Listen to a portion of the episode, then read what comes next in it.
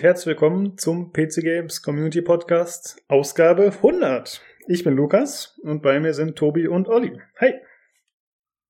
Hallo. Hallo. Hallo. du darfst uns nicht beide ansprechen. Wir wissen gar nicht, wer zuerst sprechen soll. Das war Folge 100 und so ein miserabler Einstieg. Ich bin enttäuscht. Ja, ich habe das Ich seit einiger gut. Ich Zeit. find's gut. ja, Es ist konstant. Genau, wir Konstant. bleiben true. Ja. Nee, ich mache das schon seit längerer Zeit so. Das ist natürlich immer ein bisschen, vielleicht ein bisschen schwierig für den Zuhörer, dass er nicht genau weiß, wer es jetzt wer, aber mittlerweile kennen uns die Leute hoffentlich. Also ich bin der Lukas, wie heißt ihr denn? Ich bin der Tobi. Das ist ein bisschen awkward, aber ich bin der Olli. Hallo. Schön, euch kennenzulernen. Ey, Leute, wir haben es geschafft. 100 Folgen. 100 Was, Folgen. äh, Ja, ziemlich ja. crazy ist. Ne? äh, ziemlich, äh, Abgefahren. ziemlich crazy. Stimmt eigentlich. Jetzt wurde ich, es, es, es, realisiere ich jetzt gerade erst im Moment eigentlich richtig so. Stimmt. Hä? Haben wir gar nicht gedacht. Ja. Wie, wie lange hat's der Vorgänger-Podcast geschafft? Der gab ja schon mal einen Podcast. Hm. Ich habe gerade, aber nicht 100. Nee, 100 waren's ich nicht. weiß nicht, glaube, ob wir über es- 50 geschafft haben. ja, ich glaube 38 oder so waren es. Oh, immerhin, Respekt. Also muss man auch mal sagen. Es ist ja auch nicht ganz einfach, wissen wir ja selber. Ja, ja. Ja, schön. Ne? Also Ja, erstmal ja, klopfen wir uns auf die Schulter hier gegenseitig, ne? Ganz Ja. toll gemacht, Jungs, ne? Ich, ich, ich muss noch gucken, was wir für, für Musik diesmal verwenden. Wir haben ja die Folge 50, haben wir mit einer äh, Marachi-Band gefeiert, Stimmt. falls ihr euch stimmt. erinnert. Äh, mal gucken, was, was diesmal kommt. Ich bin mir noch nicht ganz sicher. Ja, mal gucken, wie das thematisch reinpasst. Ich will da Aber noch es wird ein bisschen episch. mitreden.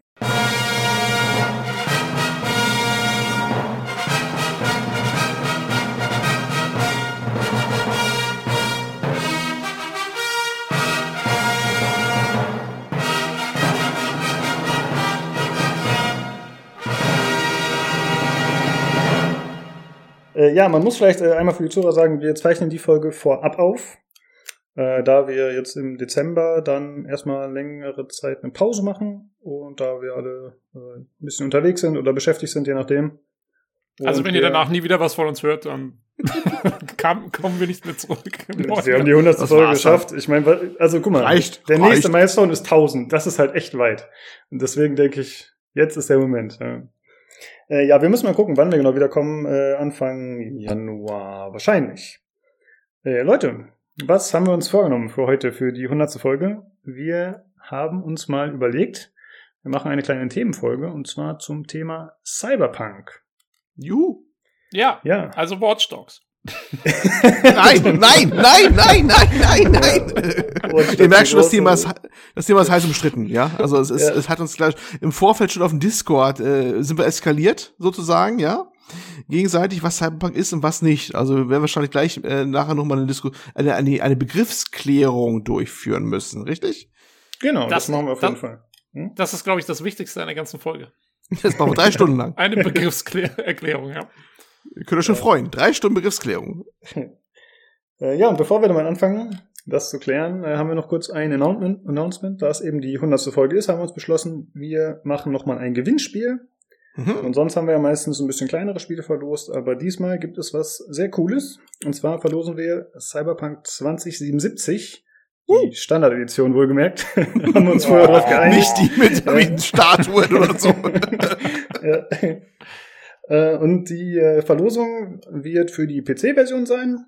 Äh, Der Gewinner kann sich dann aussuchen, ob es die Steam- oder die GOG-Version sein wird. Also die kann man beide giften, das haben wir schon überprüft.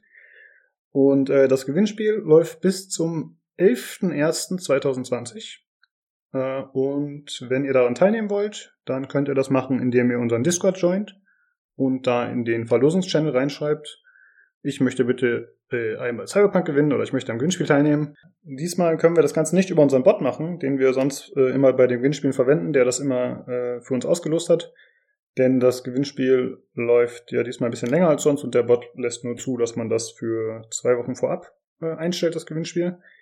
Äh, wir schmeißen dann alle Namen einfach in so einen äh, Random Generator und dann wird der Gewinner ausgelost. Jo, Richtig. Genau. Wie gesagt, bis zum 11.01.2020 läuft das Ganze. Bis dahin bitte teilnehmen, auf den Wegen, die wir gerade genannt haben. Äh, anders geht's auch nicht.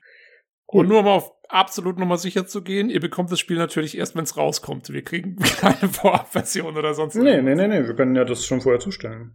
Ja, ja, aber also ne? Ach so, du meinst, die können Wir nicht direkt jetzt- spielen. wir haben- ja, ja. wir haben keine. Inside-Infos oder so, nicht, dass wir noch verklagt werden oder so. So, Nee, nee, nee, da habt ihr Äh, wahrscheinlich ja. mit gerechnet, dass wir solche Kontakte haben, dass wir das Spiel schon einige Eben. Monate früher bekommen. Aber als, es ist, als Top-Influencer ist das ja auch Also, zu erwarten natürlich. eigentlich, aber in dem Fall eben nicht. wir spielen es ja auch schon, aber es ist halt NDA, deswegen ist es Ja. natürlich so, dass ihr erst in vier Monaten dürft. Oder in fünf. wenn, das im, wenn unser Embargo fällt. Ja. Wenn unser Embargo fällt. Genau. Genau, äh, wie der Tobi gerade gesagt hat, wir geben euch dann den Key oder, oder giften euch die Version, je nachdem, wie das funktioniert mit dem Real-System. Und ihr könnt Genau. es dann natürlich erst spielen, wenn es final erscheint. Wenn wir CD Projekt Red sagen, ihr dürft jetzt releasen, dann könnt ihr spielen. Genau. Ja, Richtig. ja gut, äh, dann haben wir das abgehakt. Wir haben uns entschieden, heute ansonsten nichts zu machen, an Hörerfeedback oder News natürlich auch nicht, denn wir wollen eine reine Themenfolge machen. Gut, dann geht's los. Äh, tatsächlich muss ich sagen, äh, haben wir schon ein paar Wochen eigentlich äh, im Hintergrund so ein bisschen hin und her gekaspert und äh, uns ein bisschen ausgetauscht, was wir denken, wie man das machen könnte und ob das sinnvoll ist oder nicht. Und wir haben schon alle gemerkt, äh, es ist ein bisschen schwierig tatsächlich. Ne? Wir- Wir machen jetzt zum ersten Mal, würde ich sagen, eine reine Themenfolge, die sich jetzt aber nicht mit einer spezifischen Reihe beschäftigt, richtig? Weil wir hatten ja schon mal Star Trek oder wir hatten auch schon mal BioWare. Aber Cyberpunk ist ja ein extrem offenes Feld. Jo. Mhm. Lukas, lass mich mal reingrätschen kurz. Was ist Mhm. eigentlich die Motivation? Warum wollen wir das überhaupt machen, dieses, dieses Thema? Mhm. Warum wollen wir das? Wir finden das alle ziemlich cool. Da sind wir uns, glaube ich, Mhm. relativ einig. Ne? Wir mögen das äh, Thema an sich. Wir mögen Spiele daraus. Wir haben uns halt gedacht, äh, dass wir gerne zur hundertsten Folge irgendwas Besonderes machen würden. So habe ich Mhm. ein bisschen in Erinnerung. Das, was auch ein bisschen zeitloser ist, sag ich mal. Äh, unsere regulären Folgen sind natürlich nach einer Woche oder nach zwei nicht mehr so interessant, muss man einfach realistisch sehen, ja. Also das Review vielleicht noch am Ende oder so. Oder wenn jemand unsere Meinung schätzt, aber die News, die man sich drei Wochen später anhört, die sind natürlich nicht mehr so wichtig. Und äh, ja, daher haben wir gesagt, wir nehmen das Thema mal ran. Jo. Und außerdem hat äh, Lukas die Direktive über sein Cortex-Implantat gekriegt. Aber das Genau. natürlich nicht. Genau. ja. ja, ich, also ich habe es eigentlich so aufgefasst. Also zum einen freuen wir uns tatsächlich, also äh, wir sind jetzt zwar keine Gehaltsempfänger von äh, CD Projekt oder sowas, aber wir freuen uns schon sehr auf diesen Titel, glaube ich. Das ist ja so eine Konstante gewesen, wo alle gesagt haben, den werden wir uns holen. Ne? Das haben wir alle, glaube ich, gesagt. Ja. Das war so eine, Mhm. so eine so eine verbindende Klammer quasi hier im Podcast, auch bei manchen Gästen auch, glaube ich, auch so. Ne? Das war also ziemlich durchgehend, dass alle gesagt, das muss man haben, das Ding. Ne? Und das äh, immer gemerkt haben, das Thema Cyberpunk, das äh, beschäftigt doch ziemlich viele Leute, ne? Also das ist ein Thema, das kommt immer wieder hoch. Und wir dachten uns, das ist einfach ein interessantes Thema als solches. Das könnte man eigentlich mal rannehmen. Ja. Genau. Und wir sind halt auch alle drei, haben ja schon in der Vergangenheit eigentlich immer mal wieder gesagt, dass es ähm, sozusagen ein Genre ist, was, was uns äh, eigentlich sehr gut gefällt und wo wir alle irgendwie schon Spiele gespielt, Filme gesehen haben und so, und womit man immer was anfangen kann, glaube ich. Das stimmt.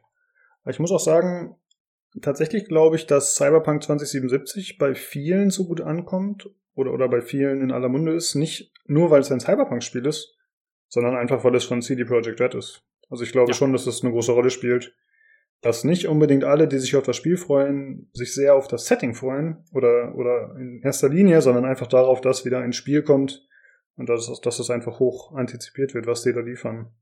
Ja, das kann, kann natürlich sehr gut sein. Die haben sich natürlich auch ein Standing erarbeitet. Die können äh, einfach mal das ganze Genre wechseln, ne? von Fantasy rüber zu Cyberpunk. Die können andere Sachen wechseln, wie von Third Person zu First Person rüber, was ja auch nicht unumstritten war, ne? Und trotzdem, die äh, haben einfach die, die breite Brust, das Selbstbewusstsein, dass sie sagen können, wir können das machen, wir werden das auch machen, ne? Das ist ja auch ganz, äh, finde ich, recht interessant. Das ist schon, ja, schon eine spannende Sache, was da passieren wird. Genau. Ja, äh, dann würde ich sagen, kommen wir erstmal dazu, was ist Cyberpunk und äh, was macht es aus, beziehungsweise was macht es eventuell auch für uns aus. Mhm. Äh, Im Grunde würde ich sagen, grob angerissen. Äh, erstmal quasi versucht, das Ganze, äh, ich sag mal, objektiv zu halten, also nicht aus meinen Gesichtspunkten. Es ist eine Dystopie in der Zukunft, die natürlich in der Regel recht düster ist und äh, die so die Mischung zwischen Mensch und Maschine einleitet oder behandelt. Ja, also Mhm. äh, Cyberimplantate äh, und solche Sachen, Hacking, also all das, was so Mhm. mit da reinfällt. Wie seht ihr das? Würdet ihr da erstmal so zustimmen oder? Also mich interessiert eigentlich die Abgrenzung zur üblichen Science Fiction oder was wir als Science Fiction verstehen, denn eigentlich ist ja Cyberpunk auch eine Zukunftsszenario, ne? Und könnte auch als Science Fiction eigentlich durchgehen, als, als Untergenre davon eigentlich, ne? Mhm. Ähm, ich, ich sehe es auch so, dass die Betonung vom, vom, vom Cyberpunk äh, stark äh, liegt auf, auf diese Dys Dystopie eigentlich. Es ist eigentlich immer folgende Elemente eigentlich immer zu finden. Erstmal, es ist ähm, eine Gesellschaft, die starke Betonung hat auf eine, äh, wo die staatliche Macht korrumpiert und nicht mehr existent ist, wo die Konzerne beherrschen. Konzerne sind fast immer durchgängig zu finden bei solchen Cyberpunk-Szenarien, dass die eigentlich die, die legislative, exekutive fast schon sind, de facto zumindest immer, ne? Ähm, dass die Umwelt zerstört ist, kommt da auch recht häufig vor. Ne? Also das ist, die Leute leben dann nicht mehr draußen, sondern alle in den Metropolen, in so großen Schmelztiegeln der Gesellschaft sozusagen. Das ist auch mal ganz stark. Und was ganz oft ist, Hacker hast du schon, glaube ich, erwähnt gehabt, dieses Cyberversum, also irgendeine Form, was wir halt im Internet heute haben, quasi, nur ein bisschen hochgezüchtet noch. Das wurde schon sehr früh schon in diesen Cyberpunk-Romanen auch und ersten Werken, die wir vielleicht nochmal ansprechen werden, auch nochmal äh, vorkam, ne? Dass, dass sich da diese, diese, ja, diese, diese Freigeister, die Hacker da bewegen und da ihre Dinge halt tun. Das ist so, was mir so spontan einfällt. Und vielleicht noch, dass nicht unbedingt im Vorfeld so ein Ereignis war, was die Menschheit so ähm, ja, die Dystopie gebracht hat. Also dieser eine Krieg, wie bei Fallout oder sowas, weißt du? Dieser also ein Erlebnis, sondern eher eine Folge von, wenn überhaupt mehreren Sachen oder eine allgemeine, also eine allmähliche Entwicklung. Das ist so ein Punkt, der weniger we- äh, erwähnt wird, aber den ich oftmals eigentlich so sehe. Das ist so, ja, gab es einen Krieg und es gab, die, Umwelt ist ko- kollabiert. Das ist auch ein Thema, was schon sehr früh vorkam und sowas. Und das hat so eigentlich so geführt, wie die, wie die Welt in diesen, diesen Szenarien so aussieht. Ja, das ist ja auch eine gute Abgrenzung zur Postapokalypse, sage ich Mhm. mal. Ja, weil also in, in dem, das ist ja meiner Meinung nach nochmal ein eigenes Genre, eben wie Genau. du sagst, Fallout oder Mad Max oder sowas, ähm, was ja häufig eben, da gab es dann den einen Atomkrieg oder ähm, was weiß ich, ein, Genau. ein gewisses Event, was die Menschheit da eben über den Abgrund äh, geschubst hat. Und jetzt müssen sie sich mit den Folgen dessen auseinandersetzen. Aber die Leute, die jetzt quasi leben, sind in der Postapokalypse selten quasi selber beteiligt gewesen an dieser ganzen, an der Situation, in der sie jetzt sind. Die müssen sich mit den Folgen auseinandersetzen. Während bei Cyberpunk ist es tatsächlich oft so, dass äh, dass es auch, äh, und das ist für mich auch noch immer so ein, so ein Punkt, das spielt meistens nicht so weit in der Zukunft, Mhm. ähm, dass die Leute, die da drin äh, funk agieren, dass Figuren, die in, in einem Cyberpunk-Universum agieren, oft direkt beteiligt sind und verantwortlich gemacht werden, auch für die Situation, in der sich die Welt jetzt befindet. Also da ist, ähm, da, da ist mehr der, der, der Protagonist oder die, oder, die handelnden Figuren sind, sind auch eher so ein bisschen die, die Schuldigen an an der ganzen Sache, während in der Postapokalypse oft äh, es eher so die Überlebenden sind, die sich jetzt irgendwie durchschlagen müssen. Ne? Finde ich Mhm. mal eine ganz interessante Abgrenzung. Ah, okay. Habe ich ehrlich gesagt noch gar nicht so wahrgenommen, äh, aber ergibt schon Sinn. Also äh, bei Cyberpunk geht es ja auch oft um Konsum und äh, wie die Gesellschaft äh, quasi so, eine, so ein Genussleben führt. Wohlgemerkt in den Maßen, in denen sie können, dann ist ja oft auch dann äh, so ein ärmliches Leben eher, aber trotzdem geht es ja auch viel darum, dass sie sich irgendwie durchs Nachtleben treiben, äh, dass sie in irgendwelchen Cyberdrogen, dass sie darauf hängen bleiben, dass sie, ne, also dass sie quasi äh, auch Dinge machen, die das Leben mit beeinflussen, genau, wie du gesagt hast, ja. Finde ich gut. Ja. Äh, was ich äh, hingegen nicht so wahrgenommen habe, was du gesagt hast, Olli, dass äh, die, dass die Zerstörung der Umwelt dabei eine große Rolle spielt, oft, ist mir ehrlich gesagt nicht so bewusst geworden. Also ich habe da ein bisschen drüber nachgedacht, was du gesagt hast, und es gibt tatsächlich auf jeden Fall diese Szenarien, äh, wo das so vorkommt. Aber ich habe das nicht so präsent, wenn ich an Cyberpunk denke. Also da ist das für mich nicht so sehr da. Natürlich ist immer dieses Leben in den Melting Pots und in den Megacities ist da.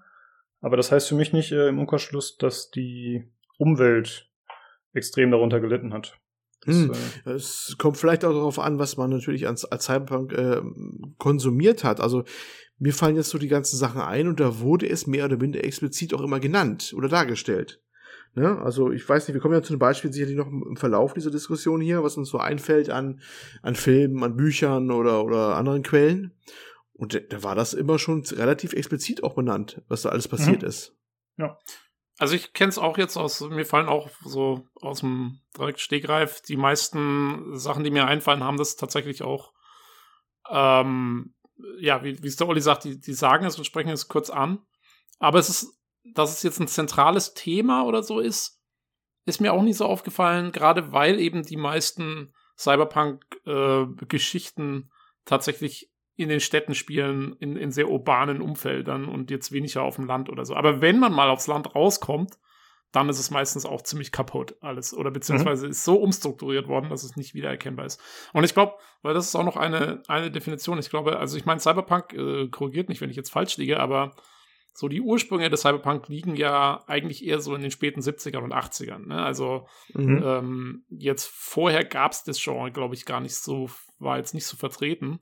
Und insofern sehen wir natürlich sehr viel so eine Zukunfts-, so, einen- so einen dystopischen Zukunftsausblick aus der Zeit. Und was Ja, wurde, ja. Und, und, und, und was hat diese Zeit eben äh, besonders äh, quasi geprägt? Und das waren halt, das waren ja so der, das erste Aufkommen der Umweltbewegung auch, ja, mit äh, saurem Regen und so, was dann viel thematisiert wurde, die Ozonschicht, ähm, äh, hat sich abgebaut und so. Das wurde den Leuten alles in den 80ern ziemlich stark bewusst oder Ende der 70er, in den 80ern. Und, ähm, und das ist eben, das viel in, in Cyberpunk ähm, Werken dann auch kommt es zum Tragen. Genauso eben wie die ganze ähm, Vertechnisierung der Menschheit und, und, ähm, und die, der Einfluss von Konzernen und so. Das sind alles so Themen, die eben genau in den 80ern aufkamen. Hm, Ja, stimmt. Ist natürlich da auch ein Produkt seiner Zeit. Es ist ganz interessant, dass du das ansprichst, dass das äh, ja damals schon geboren wurde, sozusagen. Mm, denn ich finde, Cyberpunk, so wie ich das zumindest kenne und auch tatsächlich gerne sehe, äh, ist oft verbunden mit dem Stil. Ja? Äh, hat der Mhm. Olli hier bei uns im Dokument auch schon aufgeschrieben. Und zwar zum Beispiel, äh, dass es mit Neon zu tun hat, ja, dass es oft bei Nacht spielt, dass es regnet, dass Synthesizer-Sound verwendet wird oder dass so Hologramme und so vorkommen, was natürlich damals auch schon so gestaltet wurde. Heute ist es natürlich noch weiter ausgearbeitet. Aber es basiert viel auf der 80er, auf dem 80er Look, ja, was die Leute damals als cool und hip empfunden haben und auf dem, was sie sich dachten, was wohl in der Zukunft, wie das Ganze weiterentwickelt wird.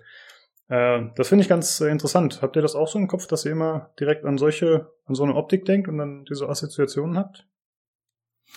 Ja, aber wir sind jetzt schon einen Sprung gemacht von der, von der Begriffsklärung oder der Abgrenzung des Cyberpunks rüber zum Stil des Cyberpunks, ne? Aber du hast was Wichtiges angesprochen. Das ist nämlich, Cyberpunk ist, ist auch ein, also ich finde es auch ein Stil. Ne? Und zwar sehr stark ein Stil. Science Fiction global ist kein Stil. Cyberpunk wird aber, finde ich zumindest in meiner, äh, was ich so interpretiere, ist stark stilistisch verknüpft mit, mit, mit bestimmten Begriffen. Und das ist ein sehr starker 80er Jahre Vibe, äh, Zukunftsvibe so ein bisschen auch, ne? Wir hatten diese, diese, diese Neon-Geschichten, wir hatten viele Nachtszenen fallen mir ein, Regen, Dunkelheit. Äh, Klar, ganz stilbildend, werden wir früher später auch zu sprechen kommen, ist Blade Runner als Film, ne, das ganz, das visuell dargestellt hat, ganz stark. Andere haben es vorher auch schon in, dargestellt in Romanform und so.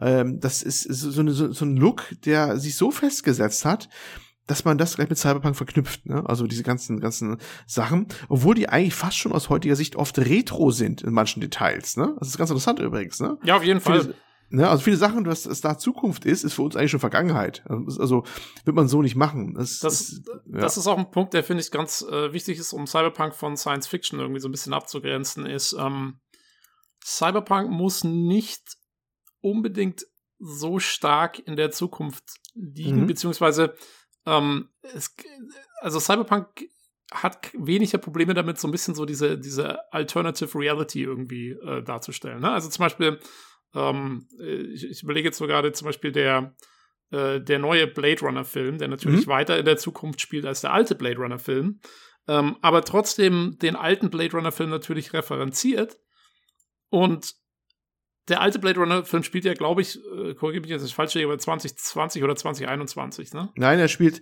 November 2019. Ich weiß deswegen genau. Oh, 2019, ich habe, okay. ich habe vor just, lass mich mal auf die Uhr gucken, einer Ja. Stunde, nicht mal ganz, den, äh, das Intro gerade von Blade Runner nochmal gesehen, weil ich gerade einen DVD-Player eingelegt habe. Es ist nämlich heute ist nämlich Jubiläum, also mehr oder minder, November 2019 ist das so Öffnungsdatum, gleich im in Okay, den Credits. also so zu dem, tatsächlich, wir, wir nehmen den Podcast noch auf, also es ist die, diesen Monat tatsächlich Ja, ist der genau. Monat, in dem Blade Runner spielt, äh, was Ja. ziemlich cool ist. Passt eigentlich, ne? Toll. Für den Cyberpunk-Podcast, ja. ja. Respekt. Ähm, genau. Und der, der, der zweite Film sozusagen, der ja dann 2049 spielt, glaube ich. Genau.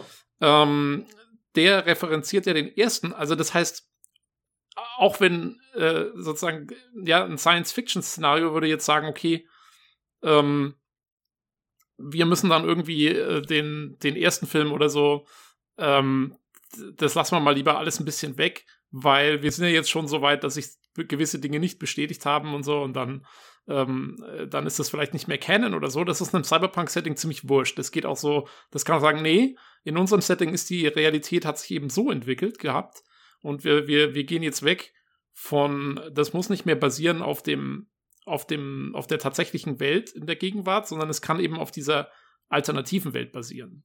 Mhm. Ähm, was für mich auch so ein bisschen, das ist so ein bisschen, weißt du, wo es auch so die Parallelen zieht zu einem Steampunk-Setting, was ja sozusagen so eine alternative Vergangenheit ist, ähm, in der sozusagen die Dampfmaschine eigentlich immer die treibende Kraft geblieben war.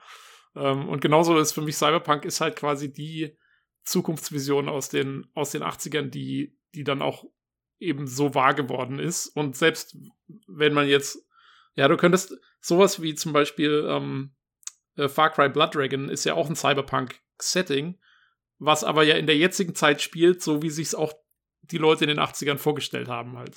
Ähm, also sowas geht, finde ich, mit Cyberpunk immer eher als mit Science Fiction zum Beispiel. Das ist auch noch so eine Abgrenzung, die ich da mal sehe. Mhm. Ja, ich finde äh, den Punkt ganz gut, dass es äh, ein bisschen näher an der aktuellen Zeit spielt. Er muss natürlich Ja. auch nicht immer zutreffen, aber wenn ich an typisches Science Fiction denke, wo dann Cyberpunk letzten Endes irgendwie so ein Unter, äh, eine Unterart ist, Science Fiction ist für mich eigentlich eher so slick, sauber, äh, es ist in der entfernten Zukunft, es ist hochtechnologisiert, also es ist so in Richtung Mass Effect oder so, würde ich jetzt einfach mal sagen, so klischeemäßig. Und Cyberpunk ist oft für mich eher so ein bisschen, ja, nicht nur, dass es so runtergekommen ist, sondern dass auch die Technologie zwar ein bisschen moderner ist, aber immer noch mit den alten Sachen verbunden ist. Also zum Beispiel, Mhm. dass man irgendwelche Straßengangs hat, die dann irgendwelche Cyberimplementate haben, aber gleichzeitig noch mit einer Uzi durch die Gegend laufen. Ja? Also Ja. dass halt die, die Waffen zum Beispiel oft gar nicht die hochmodernen äh, Laserwaffen sind oder so, sondern dass eben so eine Symbiose teilweise stattfindet. Ja, naja. Es ist Es- irgendwie erdiger, sag mal so, es ist irgendwie erdiger. Ne? Es ist irgendwie so mehr nah an unserer Zeit dran, unserer Realität dran. Äh, deswegen vielleicht auch der Impact ein bisschen höher, weil es nicht so weit weg ist auch und, und irgendwie näher an unserer Realität auch dran ist. Was vielleicht auch eine der, der Stärken vom Cyberpunk auch ist. Ne? Das Gefühl ist es immer schon wesentlich näher an unserer Realität dran gewesen. Aber es gibt natürlich sehr viele Edge Cases, wo du sagen kannst, äh, wie ist das jetzt? Also zum Beispiel äh, bei Mass Effect, äh, weil du es genannt hast als so ein, so ein Science Fiction, so sleek ähm, Ding, ne? Äh, da könntest du aber genauso gut sagen, okay, es gibt Szenarien im Mass Effect Universum zum Beispiel, die schon sehr stark in Richtung Cyberpunk gehen. Ja, es gibt ja diese, diese zum Beispiel, also wenn ich so an diese Raumstation wie das Omega denke, was so, so ganz dunkel und alles voll mit Neonfarben ist und da gibt's auch die vercyberten ähm, Leute, da gibt's auch sehr viel Armut und so weiter. Ähm, also da verschwimmen die Grenzen manchmal schon so ein bisschen, aber dann ist es meistens speziell. Also Science Fiction, finde ich, fasst sich oft, will sich sehr viel weiter fassen halt und, ähm, und Cyberpunk konzentriert sich wirklich auf diesen, dieses eine Thema und diesen, diesen einen Stil, wie du eben vorhin gesagt hast. Ähm, aber wie gesagt, also ich glaube, die beiden vermischen sich manchmal schon so ein bisschen. Ja, das auf jeden Fall. Also es sind fließende Grenzen da, aber ich fand ganz gut, was du gerade gesagt hast, dass eben Science Fiction oft mehr abdeckt und Cyberpunk ist halt ein bisschen konzentrierter. Ähm, und ich finde tatsächlich auch, dass Cyberpunk oft, ja, es, es ist eben dann auch nicht so variantenreich letzten Endes gefühlt. Ja, also wenn man verschiedene Cyberpunk-Werke miteinander vergleicht, ich habe schon das Gefühl, dass es dann auch sich natürlich sehr ähnelt, was ich persönlich mag, denn ich feiere das ganze Genre, aber äh, es ist jetzt, es, es hat nicht so die Möglichkeiten, so weit in verschiedene Richtungen zu gehen, habe ich das Ja. Gefühl. Oder zumindest Ja, ja. werden sie nicht so genutzt. Das, äh, wenn ich da einhaken darf, das ist auch, glaube ich, ein Problem des Cyberpunks an sich so ein bisschen. Er ist sehr gefangen in seiner Konvention mittlerweile auch, weißt du? Ne? Also, ähm, das äh, ist ja eh eine Frage. Also, eigentlich könnte man ja sagen, ist Cyberpunk nicht einfach ein Untergenre des Science Fiction? Ne? Also, das ist ein ganz spezifischer Subbereich. Es ist ja, es ist ja äh, eigentlich eine Sache, es ist Fiction, ganz klar. Es ist sogar science-mäßig sehr nah dran an dem, was möglich ist. Also Sci- Science im Sinne von, was geht technisch auch.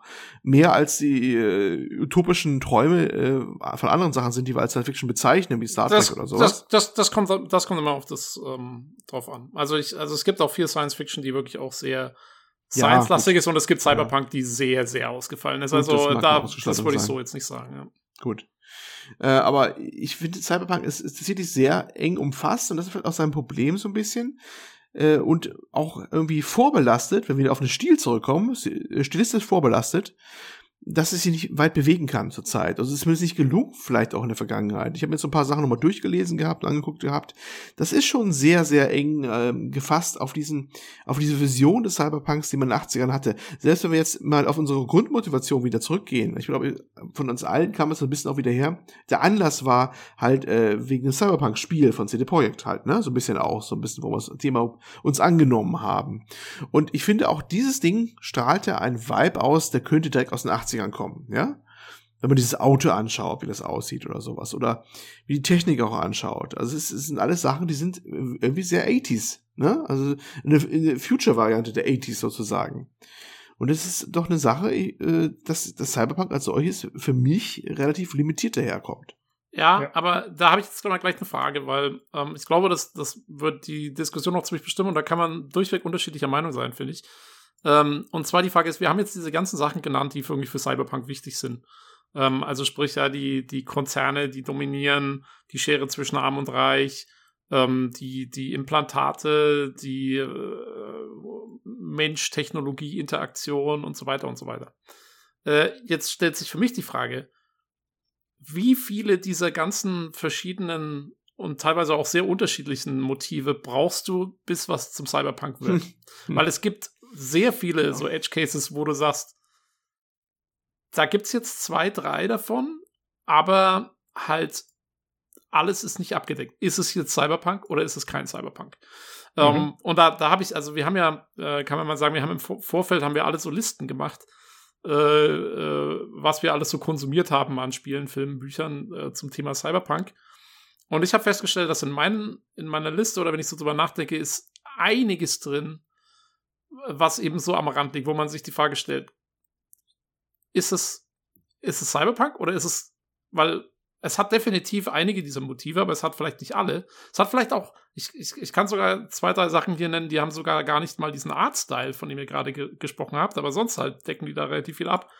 Äh, was ist es dann? Ne? Und ich glaube, da werden wir jetzt noch ein bisschen noch äh, wahrscheinlich uns zu überstreiten im Podcast, äh, was dann, was man dann mit reinnimmt und was mit nicht. Äh, Watch was Dogs, sage ich nur. Watch Dogs. ja, auch außerhalb von Watch Dogs. Also ähm, da, ich würde ja, ich das ist würd gerne kurz noch was sagen, äh, bevor ich auf die Frage eingehe, weil der Olli gerade über Cyberpunk nochmal gesprochen hat. Äh, Man hat diese Beschränktheit auch sehr gemerkt, als der erste Trailer, glaube ich, erschienen ist und das Ganze bei Tag gespielt hat. Ja, der Protagonist ist bei Tag durch die Megacity gefahren, durch Night City. Aber Skandal. eben nicht Night. Und da haben viele Leute sich drüber geärgert. Und tatsächlich hat es mich auch gestört, weil es hat einfach nicht das erfüllt, was ich erwartet habe. Äh, ja, da sieht man schon, dass es so eingeschränkt ist. Ja, aber gut, jetzt äh, zu Tobis Frage. Was macht das Ganze aus für mich? Ich glaube, für mich ist der Hauptaspekt diese Verschmelzung zwischen Mensch und Maschine und eben, dass man äh, ja die Frage, so philosophische Fragen stellt. Ja, ist es in Ordnung, wie wir das machen? Inwieweit ist ein Mensch ein Mensch? Was macht ihn aus? Inwieweit kann er sich verändern, ohne dass er nicht zu was anderem wird oder seine Menschlichkeit verliert? Das ist für mich auf jeden Fall der zentrale Kernaspekt, würde ich sagen. Weil zum Beispiel, aber ich habe Mhm. jetzt mal eine Frage. Ähm, wie nah, also, also ich würde jetzt auch nicht behaupten, dass es Cyberpunk ist, um Gottes Willen. Aber zum Beispiel, wie nahe an Cyberpunk ist sowas wie George Orwells 1984? Puh. Weil es ist eine Zukunftsdystopie. Ich meine, der Typ hat das Buch geschrieben in den 30ern. Ähm, es ist eine dystopische Zukunft, in der er sich vorstellt, wie die Technologie die Gesellschaft beeinflusst mit, mit äh, Fernsehern, über die alle indoktriniert werden und so weiter. Es ist eine Frage, was macht den Menschen aus? Wie, inwiefern ist, ist, ist äh, freier Wille zum Beispiel, ähm, inwiefern ist, ist das eine wichtige Komponente des Menschseins oder, oder was passiert, wenn man das den Leuten wegnimmt? Ähm, es hat definitiv die, die, diese Vormachtstellung äh, zwar keiner Konzerne, aber dieser, dieser quasi Weltregierung, die ja schon ziemlich genau in diese Kerbe schlägt. Das hat diesen Unterschied zwischen Arm und Reich. Es hat das urbane Setting. Ähm, und wenn es mal rausgeht aus dem urbanen Setting, dann wirklich um den kompletten Kontrast zu bieten. Ähm, ja, also ich finde zum Beispiel, Orwell ist halt so ein bisschen fast wie so ein Vorläufer von Cyberpunk. Ne? Es ist, es geht auf jeden Fall schon in die Richtung. Es hat zwar noch nicht diese, diesen technologischen Stil und diesen Artstyle oder so, den definiert es noch nicht, weil dafür war es einfach noch zu früh. Aber ansonsten finde ich, fällt das schon sehr stark in diese Kerbe rein. Ja, würde ich auch so sehen. Das ist einfach dieses allsehende Auge, das über einem schwebt und alles überwacht. Ja. Das, äh, ja, stimme ich dir absolut zu. Aber ist dann halt- ist es, dann, dann musst du eigentlich deine Definition wieder ein bisschen aufgeben, ne? Weil es fehlt halt auch viel. Es, es, hat halt auf keinen Fall, es gibt keine Implantate, es gibt, äh, äh, es hat eigentlich auch nicht unbedingt diesen Neon-Vibe. Ähm, da, also diese Bereiche fehlen halt. Ähm, ja, deswegen stimmt, äh, ja. würde ich es jetzt auch nicht direkt als Cyberpunk bezeichnen, vielleicht. Aber es, weißt schon, das, war, das ist das, was ich meine. Halt. Und, und von denen gibt es einige von diesen, diesen Werken, wo man sagt, ja, es geht in die Richtung, aber trifft es vielleicht noch nicht so ganz. Naja, die haben sich ja logischerweise auch untereinander beeinflusst und ich halte es für gut möglich, dass 1984 äh, eine Vorlage war für viele Cyberpunk-Werke oder Grundideen der Geschichten. Äh, das kann ich mir schon gut vorstellen. Äh, letzten Endes, wenn man es ganz streng nehmen würde, würde ich es wahrscheinlich nicht dazu zählen, aber das ist halt einfach schwierig, das äh, so genau auseinanderzunehmen. Ja. ja. Äh, wie seht ihr es denn? Was ist denn für euch der Hm. Main-Punkt, der Cyberpunk für euch ausmacht? Also wirklich mal ein oder zwei zentrale Punkte, jetzt nicht fünf Sachen aufzählen, weil dann äh, wird es ein bisschen zu. Also schwammig. für einen richtigen Cyberpunk, glaube ich, gehört äh, die Geschichte des Cyberspace dazu. Und das ist tatsächlich ein Punkt, der ist nicht unbedingt in jedem anderen äh, so gegeben gewesen. Also, dass du diesen, diesen, ne, dieses Internet hast in seiner Darstellung des Cyberraums, was wir heute vielleicht so ein bisschen eher kennen, ja. Wir haben es ja nicht wirklich so realisiert bekommen, aber das Internet halt, aber als dreidimensionaler Raum, vielleicht vorstellbar mit einer VR-Brille heute oder sowas, ja. Aber dass das ein, ein Raum ist, in dem man was bewirken kann, auch in der Gesellschaft als solchen oder halt eben in konkreten Handlungen des, des Protagonisten oder sowas. Ähm, das ist, glaube ich, ein Punkt, der sehr relevant war für diese Cyberpunk-Romane. Und ich glaube, da kann man durchaus einiges abgrenzen, weil eigentlich jede Cyberpunk-Geschichte, die ich kenne, hat diesen Part drinne. Aber nicht umgekehrt hat jede Science-Fiction-Geschichte diesen Part drinne oder sowas, weißt du? Also das ist schon recht relevant. Ja, Mhm. also ich kenn, Ja. ich kann dir direkt ähm, ein ganz wichtiges Cyberpunk-Werk aufzählen, bei dem, glaube ich, keiner sagen kann, dass es kein Cyberpunk ist, der keine, Okay. keinen Cyberspace hat. Und das ist Deus Ex. Deus Ex hat keine, keinen Cyberspace. Okay.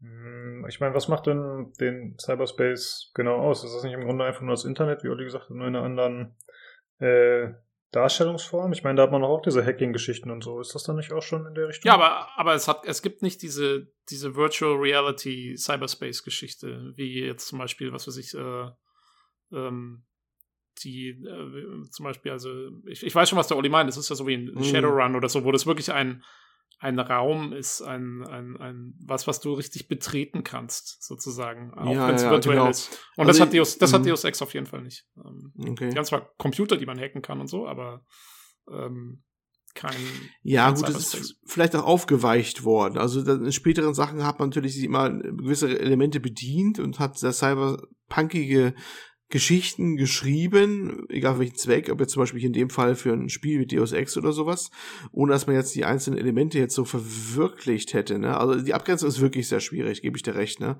Ich, ich sehe es als durchaus ein, ein, ein starkes Indiz zumindest dafür an, sagen wir so, ne? weil zumindest die großen Werke, die ich kenne, die das die, die unzweifelhaft in Cyberpunk zugerechnet werden können, die haben das drinne und dass du halt diesen, diesen, diesen Raum hast, diesen, diesen, ja, der manchmal auch wirklich eine physische Rückkopplung hat, ne? Also manchen Romanen oder Filmen ist es auch so, wenn der Protagonist halt im, im Cyberpunk, äh, im Cyberraum wie immer da heißt, auch Metaverse oder, oder, oder Cyberspace, äh, heißt ja manchmal je, jeden Universum, was dann geschaffen wird, anders, äh, der Schaden erleidet, dann erleidet es auch auf der Realität oder solche Sachen. Diese Rückkopplung ist halt manchmal auch, obwohl das nicht unbedingt jedes hat davon. Das ist dann schon wieder ein bisschen, bisschen unklarer, ne? Aber diese Geschichte mit dem, mit dem, diesem, diesem virtuellen Raum, äh, ist durchaus eine Sache, die ich zumindest sehr oft antreffe.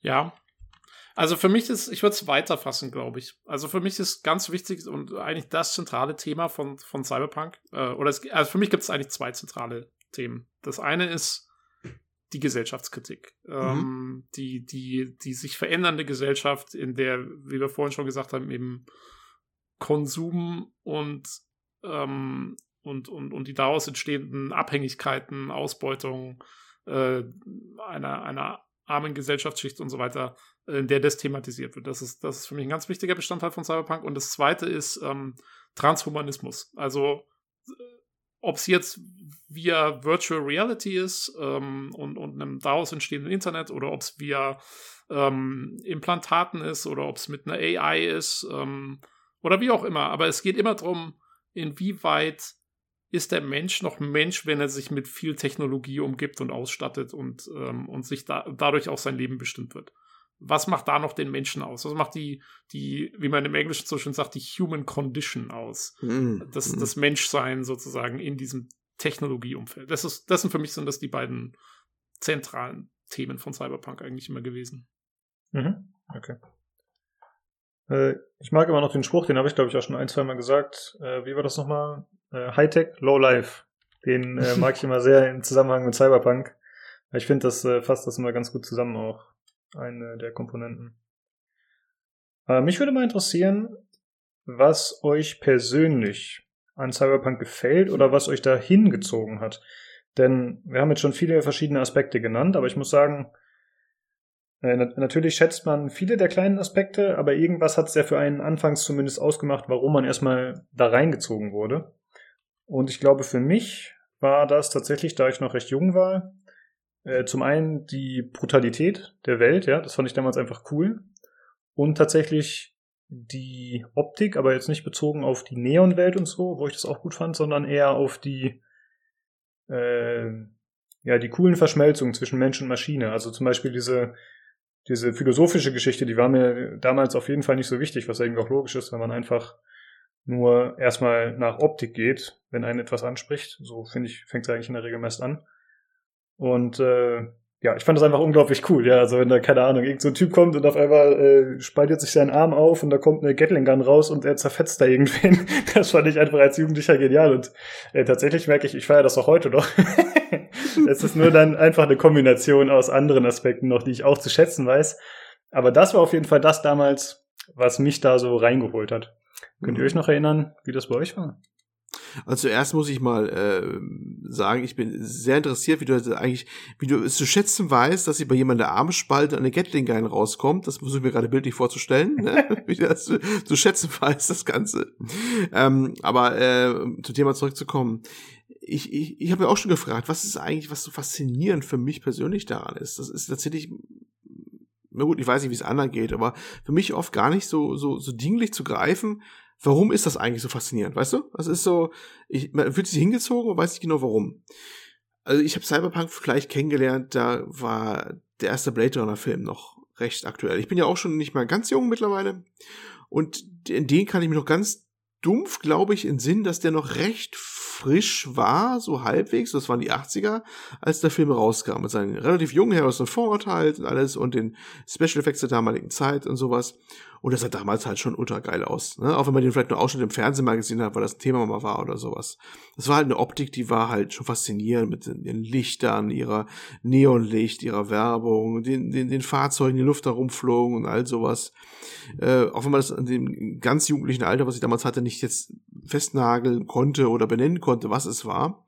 Aber es war irgendwas schon was, was, was Faszinierendes dran. Ne? Und wenn man den Film dann natürlich dann im Laufe der Zeit, ja, ich weiß, ich konzentriere mich jetzt sehr auf den Film, aber der war wirklich prägend, ähm, mehrfach gesehen hatte, dann merkt man auch, dass eine Tiefe da auch drin war mit diesem Frage, was ist Mensch, ne? Replikanten in dem Fall halt. Ist ja genau das Thema, was es da geht.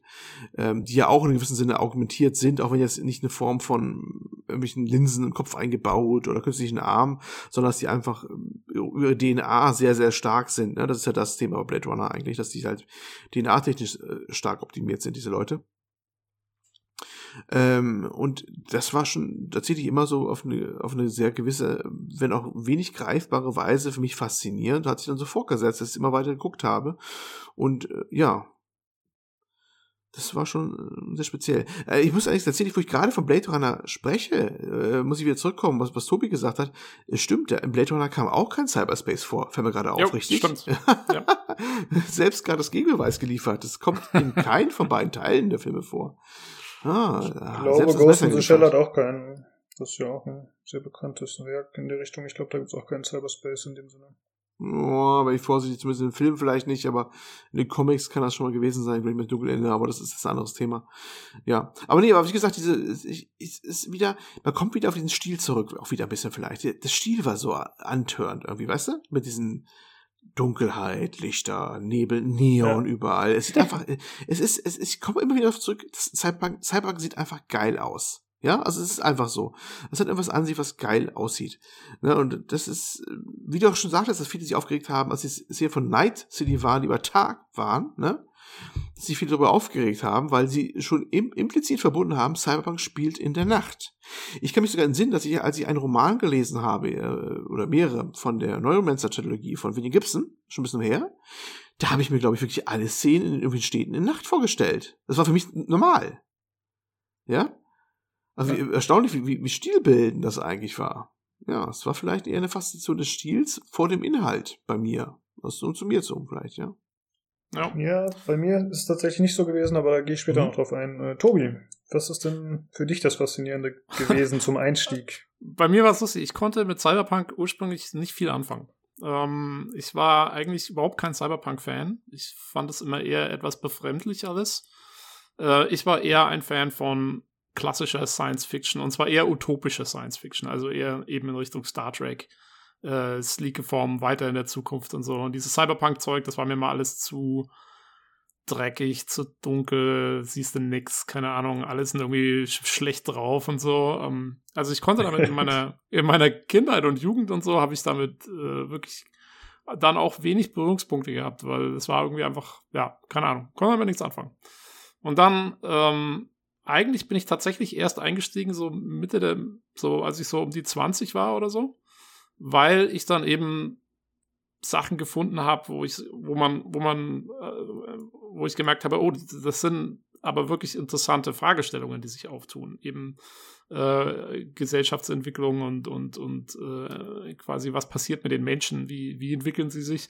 Und, ähm, und da fand ich dann, da habe ich dann gemerkt, oh, Moment, Cyberpunk ist eigentlich echt cool, weil es eben nicht so weit in die Zukunft geht und weil es eben Fragen stellt, die eigentlich schon heute sehr relevant sind. Und wirklich reingezogen, glaube ich, hat mich damals tatsächlich äh, Deus Ex, ähm, was ich auch nicht bei Erscheinen gespielt habe, sondern erst ein bisschen später. Ähm, und, ähm, und das Spiel war einfach genial. Also von den Spielmechaniken und so war es einfach genial. Und dann eben über diese, darüber, dass ich Bock hatte, das zu spielen, habe ich dann eben auch die Story mitgekriegt und so. Und da hat es mich dann wirklich reingezogen, weil da halt eben auch viele solche Fragen gestellt werden. Ähm, und das, ja, und dann, dann habe ich auch immer mehr eben geguckt, oh, was gibt's, was gibt's noch so in dem Bereich und ähm, ähm, darüber bin ich eigentlich hauptsächlich reingekommen. Und das ist auch, also bis heute ist, ist äh, Deus Ex eigentlich für mich so mit eins der, der prägenden Cyberpunk-Werke, auch wenn es natürlich, wenn man rückblickend ist, es halt eher ein Derivat von allem, was vorher kam, aber äh, für mich war es schon irgendwie so die Einstiegsdroge, sag ich mal. Mhm. Ja, aber ich kann mir das gut vorstellen. Ein Spiel bietet ja auch eine andere Möglichkeit, sowas zu erleben, als vielleicht die Filme, die sich einem vorher angeboten haben. Ja, also Naja, ein Spiel. ein Spiel spielst du halt auch wegen dem Gameplay erstmal. Genau. Vielleicht. Mhm. So, so, so ging es mir halt. Ich hab, ich hab, äh, fand es, die, die Möglichkeiten, die man im Gameplay hatte, waren halt cool und sagen wir mal, das Setting habe ich halt eher so mitgenommen erstmal. Und dann, ähm, ich musste auch, glaube ich, erstmal so zweimal durchspielen, bevor ich überhaupt so richtig geschnallt habe, worum es genau geht, weil ich habe es damals auch auf Englisch gespielt und da war ich noch nicht so gut in Englisch. Und, ähm, und da hat sich mir das auch erst so mit der Zeit erschlossen, was da alles mit reingemixt ist an, an, an Themen und an Fragestellungen und an interessanten Charakteren. Ähm, ja, aber also die, ja, der Hook für mich war tatsächlich eher so das Gameplay. Ähm, und da bringt es dann doch was auf einmal. Deswegen Spiele ja. sind Kunst. So. Äh, ich würde gerne mal darauf eingehen, wie ich dazu gekommen bin, mit welchem Werk. Äh, ich war, weiß ich nicht, 15 oder so wahrscheinlich, auf jeden Fall Jugendlicher noch. Und es war ein Manga tatsächlich, der mich dazu gebracht hat, was rückblickend ein bisschen interessant ist, denn ein Manga vermittelt ja vieles von dem, was wir gerade als Cyberpunk bestimmt haben, zumindest stilistisch. Der kann das ja gar nicht vermitteln. Ja? Also es gibt äh, keine Farben im Manga, es ist schwarz-weiß. Es gibt keine Musik im Manga. Äh, dadurch fällt schon mal vieles weg, auf jeden Fall, wie man das identifizieren kann. Und eventuell kann man auch darüber diskutieren, ob das, was ich gelesen habe, vielleicht sogar Science Fiction sei. Und zwar heißt der Manga äh, Eden, It's an Endless World. Ist natürlich ein äh, japanisches Werk von Hiroki Endo, glaube ich, heißt der, der Autor. Auf jeden Fall beschäftigt sich das so mit dem äh, Untergang der Erde, beziehungsweise mit dem Untergang der Zivilisation, wie, sie, wie wir sie kennen, wie Olli das anfangs schon ein bisschen beschrieben hat. Äh, und zwar damit, dass äh, eine Seuche sozusagen umgeht, die dafür sorgt, dass die Menschen nach und nach versteinern, wenn sie davon betroffen sind. Und äh, ja, das geht eben äh, weltweit um und äh, bricht überall aus. Und äh, ja, der Protagonist bewegt sich halt äh, durch die Welt, versucht da zu überleben und äh, schließt nach und nach Freundschaften mit äh, gewissen Robotern, Cyberwesen, aber auch einfach Menschen, die ihm da zur Seite stehen. Und äh, tatsächlich kommt da auch ein bisschen das her, glaube ich, was ich anfangs erwähnt habe mit dieser Brutalität, die mich damals so reingezogen hat. Weil das ist halt ein Manga, der ab 18 ist und der wirklich, ja, schon widerlich brutal ist, könnte man sagen, teilweise. Und äh, das hat mich tatsächlich dazu damals gebracht. Ja. Habt ihr schon mal irgendeinen Manga gelesen eigentlich? Ja. Mir fällt jetzt eigentlich spontan ein äh, Battle Angel Alita zum Beispiel. Mhm. Ja. Gab es ja noch äh, gar nicht langer Zeit eine Verfilmung von, aber die, die Mangas sind ja schon ein bisschen älter, die es dazu gab. Das hat ja auch einen deutlichen Touch vom ja, Cyberpunk so ein bisschen an sich. Mhm, ja. Ne? Gut, ich, auch hier wieder, ich, ich kann mich, ist erstaunlich, wie ich mich selbst ins Messer liefere. Auch hier wieder keine, kein Cyberspace wieder drin, glaube ich. Aber diese Augmentierung ist ganz stark, zumindest hier, dieses, dieses Segment wieder. Diese, diese, diese Schicht der Gesellschaft ist sogar ganz explizit da mit der äh, Stadt da oben, die am Himmel schwebt. Ich weiß gar nicht, wie der Name jetzt mal war. Kommt auch ein Film vor übrigens, ne? Und den Leuten, die halt unten rumkrauchen, da und eine Müllhalde und steht rum und sowas. Ähm, ja, das ist, das ist ganz stark. Äh, auch hier Akira, so ein bisschen Cyberpunk ist da auch, wenn ihr jemand Akira Absolut. kennt. Akira, ja. Akira war der erste Manga, den ich gelesen habe, der übrigens auch äh, koloriert mal rauskam, wunderbare Fassung damals noch, und gab so neue Bände, die rausgekommen sind damals, das neue, aber dann wurde man neu aufgelegt damals, habe ich die gelesen, habe schon wieder Jahrzehnte wieder her, aber da, da war das damals frisch nochmal und hat so eine neue Welle gehabt, Akira, eine der, immer noch, immer noch heute eine der, der besten Mangas, die ich immer äh, so in Erinnerung habe und der war ja auch sehr cyberpunkig, ne, von der ganzen Art und Weise her. Ja. Äh, und äh, ja, die kommen alle in Erinnerung jetzt gerade. Und die sind auch ganz stilbildend gewesen. Das stimmt. Ich habe äh, leider zu Akira nie so den Zugang gefunden damals. Mhm. Ich war auf jeden Fall noch, ich glaube, ich war noch in der Grundschule und mhm. habe mir das aus der Stadtbücherei ausgeliehen. und das ist ja auch ziemlich brutal. Also das ist auch jo, ziemlich jo, eklig jo. teilweise. Also die Japaner sind ja wirklich äh, nicht so zimperlich, was das angeht. Aber sie haben es dir ausgeliehen, immerhin. Genau, ja. ja, ich glaube, tatsächlich, glaube ich, war damals das Bewusstsein noch nicht so da und ich glaube, das ist nee. bis heute auch nicht so da in Deutschland, dass äh, tatsächlich Bücher teilweise auch Altersbeschränkungen haben oder haben sollten, je nachdem, wie man es sieht. Und ich weiß nicht, diese Mangas, die ich mit denen nicht den Einstieg gefunden habe, die sind ab 18. Aber ich glaube, das hat auch nie wen interessiert, der die verkauft hat. Ah. Äh, nee, ich glaube, dieses Bewusstsein, dass das gerade, also jetzt haben wir allgemein mal unter Comics mal zusammengefasst, egal ob jetzt Manga oder was anderes oder, ne, Visual Novel, auch das, das war, ist gar nicht so lange her, dass das überhaupt sich herausgebildet hat, dass es auch für Ältere was sein könnte, ja. Also viele Bibliothekare oder Verkäufer haben das so rausgegeben, weil die gar nicht auf die Idee kamen, dass das auch mal wirklich explizit an Erwachsene gerichtet sein könnte, was da drin ist, ja. Das kam bei uns in unserer Kulturkreis, glaube ich, deutlich später auf als in anderen Ländern. Andere haben es schon wesentlich länger drauf gehabt, aber in Deutschland war das irgendwie unterentwickelt, glaube ich. Und deswegen war auch dieses Bewusstsein nicht so da, das irgendwie zu unterteilen, dass das auch mal sein kann, dass du sagst, okay, das, das Ding darf ich vielleicht so einen zwölfjährigen Grundschüler oder Jünger nicht unbedingt in die Hand drücken, weil da wird irgendwas ganz Wildes, da explodieren irgendwelche Menschen mit Gedärmen oder sowas, weißt du? Ganz brutal. Das ist ja so, ich sage, ne? Genau sowas passiert ja, dann. Ja. Also ich war zwölfjähriger Grundschüler, ist richtig. Weißt du? Guck mal. Hab ich doch gespürt gleich. ich musste ein bisschen länger sitzen. Nee, aber du hast absolut recht, ja, die sind äh, wirklich sehr brutal. Ja. Äh, der Lukas ist immer noch in der Grundschule, das wisst ihr. Ja, ja, richtig. Das, das ist ein Geheimnis, Podcast. dass wir diesen Podcast gar nicht machen. ja, jetzt nach 100 Folgen kann man es ja mal sagen. Genau, ja. Ja, ansonsten muss ich sagen, ich hatte vorhin noch einen Manga im Kopf, aber der ist mir leider nicht mehr eingefallen. Äh, den ich damals auch noch ein bisschen gelesen hatte, zumindest. Ghost in the Shell hast du nie gelesen, ne? Äh, nee, da habe ich nur die Filme gesehen, tatsächlich, Ah, okay. ja. Aber Ghost in the Shell ist eigentlich für mich das Cyberpunk-Werk. Also was für euch jetzt vielleicht, ähm, äh, na, Blade Runner. Blade Runner ist, danke. Genau, für mich ist das tatsächlich äh, Ghost in the Shell, glaube ich, das Werk. Ja. Ja, ich habe, ähm, also ich kann mit Mangas und, und Anime und sowas äh, kann ich äh, gar nichts anfangen. Insofern habe ich nur von Ghost in the Shell dann den Realfilm gesehen, als der rauskam, der ja auch Mhm. teilweise hart in der Kritik steht, irgendwie Mhm. anscheinend. Ähm, aber ich fand ihn gut, weil ich habe ja keinen Vergleich. ähm, aber äh, jo, also mit dem ganzen weiter, da bin ich komplett raus aus der asiatischen Cyberpunk-Szene, muss ich mal sagen. Mhm. Ja, machen wir noch mal weiter mit äh, Ghost in the Shell, mit der Verfilmung. Ähm, ich habe den auch im Kino gesehen und ich habe vorher Ghost in the Shell 1 und 2 gesehen. Ich weiß gerade nicht mehr, wie der zweite heißt, aber die Animes halt. Mhm. Und natürlich sind die anders und ich würde auch sagen, weniger oberflächlich als der Kinofilm, der dann für den westlichen Markt erschien mit Scarlett Johansson. Ähm, aber trotzdem fand ich den okay. Der war jetzt kein Burner, was die Story war und also hat eigentlich so umgehauen. Das war, glaube ich, so ein Derivat aus mehreren vorherigen Filmen, aus den Anime-Filmen, wenn ich das richtig in Erinnerung habe. Die haben da so ein bisschen zusammengestückelt. Äh, aber ich fand den Stil cool. Äh, ich fand das so einfach ganz gut gemacht. Äh, Story war so, nee, naja, nicht so cool. Aber trotzdem war ich damit zufrieden. Wie fandest du den, Olli? äh, arg gemischt. Also es hat einmal den Hintergrund gehabt, zum einen äh, ist ihnen irgendwie das Budget ausgegangen zwischendurch, habe ich den Eindruck gehabt.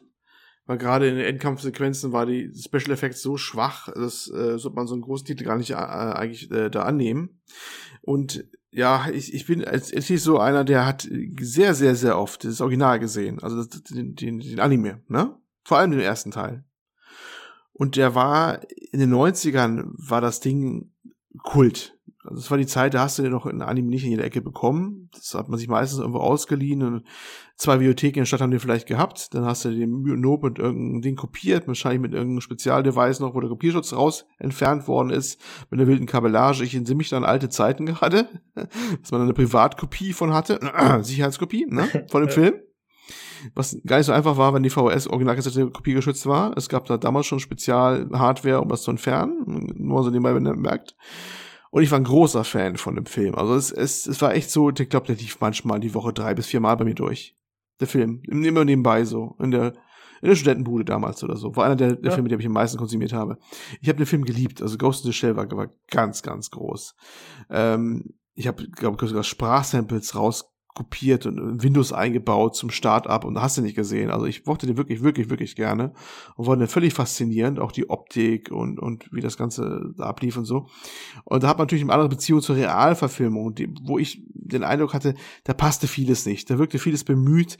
Die haben ja versucht, eins zu eins Sequenzen aus dem Anime ein- einzubauen und, und das passte nicht. Sachen, die im Anime gut wirken, gehen in Realfilm überhaupt nicht. Das ist, es passt einfach nicht zusammen. Das, das sieht nicht gut aus und sowas. Und deswegen bin ich da auch so ein bisschen, ich war so, mm, ja, ich fand ihn sehr, sehr mittel, bestenfalls, was sie da gemacht haben bei Ghost in the Mhm. Shell, die Realverfilmung. Muss ich einfach so sagen. Ich habe ihn zehn nochmal angeguckt. Ich habe ihn bestimmt mehr als zweimal gesehen, die Realverfilmung, ne? Hat noch gute, gute, gute Elemente drin, aber so ein stimmiges Gesamtwerk war für mich nicht. Okay, ja. Ich habe ihn, weiß ich nicht, ob ich ihn einmal oder zweimal gesehen habe. Äh, Ich würde jetzt auch nicht sagen, es war ein überragender Film, um das Ganze ein bisschen zu relativieren. jetzt, wo du den so runtergemacht hast, aber ich fand ich das schon nicht runter, Also, ich fand ihn einfach so mittelmäßig, weißt du? Genau, ich finde halt mit der Erwartungshaltung, mit der man mal rangeht, ja. Also, Mhm. wenn man halt hört, okay, es ist, äh, es wird jetzt ein Anime verfilmt, äh, dann in, in einer westlichen Version sozusagen. Ich finde, dann ist die Erwartungshaltung schon, okay, das wird wahrscheinlich nicht so cool, aber schaue ich mir trotzdem an. Ich finde, dafür war er dann in Ordnung. Äh, ja, dafür fand ich ihn tatsächlich ganz gut. Ja, so ähnlich habe ich ihn auch eingestuft. Ich meine, für Ja. mich war es auch eher so, ach ja, mal so ein Popcorn-Kinofilm irgendwie mal raushauen, kann man schon mal machen. Ähm, Ich habe ihn auch, also ich, ich habe ihn auch nicht im Kino gesehen. Ich habe äh, ihn mal irgendwo, ne, gestreamt. Okay. vom, vom USB-Stick gestreamt oder sowas, oder vom NAS. Ähm, Ja. Ich hoffe, das stört euch nicht, wenn wir so ein bisschen hin und her springen zwischen Filmen, Spielen, Serien, Büchern, was auch immer. Wir haben uns ja hier so Listen gemacht. Denn ich würde noch gerne auf den Score beziehungsweise auf das Main-Theme zu sprechen kommen von Ghost in the Shell. Denn ich finde, Oh. das ist tatsächlich ziemlich ikonisch. Also die Musik einfach. Die, Olli, du kennst die ja mit Sicherheit und hast die Oh, wahrscheinlich ja. auch oft gehört. ich Oh, habe mir die ja. auch sehr oft angehört tatsächlich.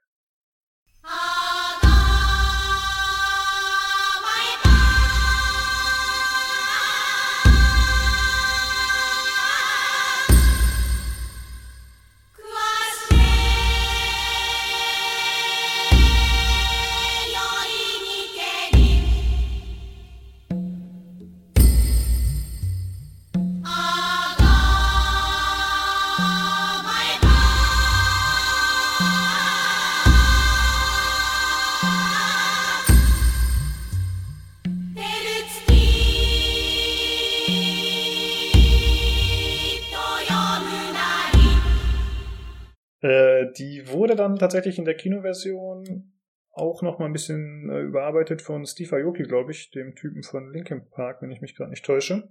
Ja.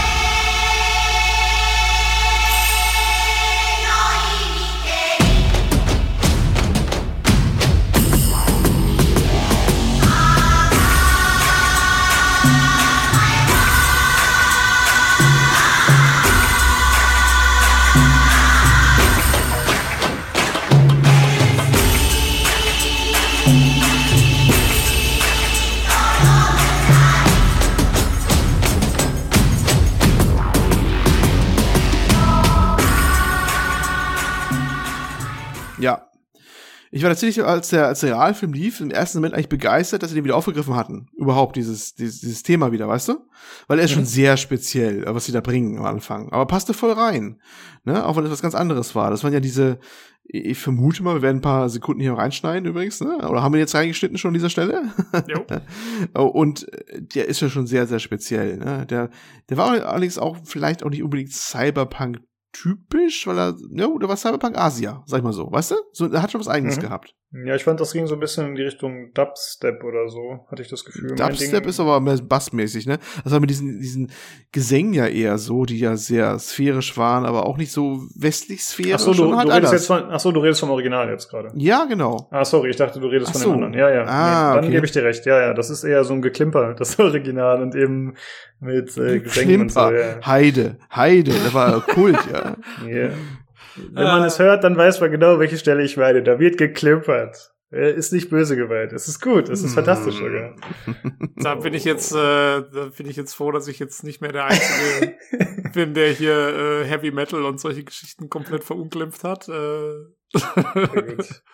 Ich würde tatsächlich gerne noch eine Remix-Version empfehlen äh, von dem Ghost in the Shell Original-Theme.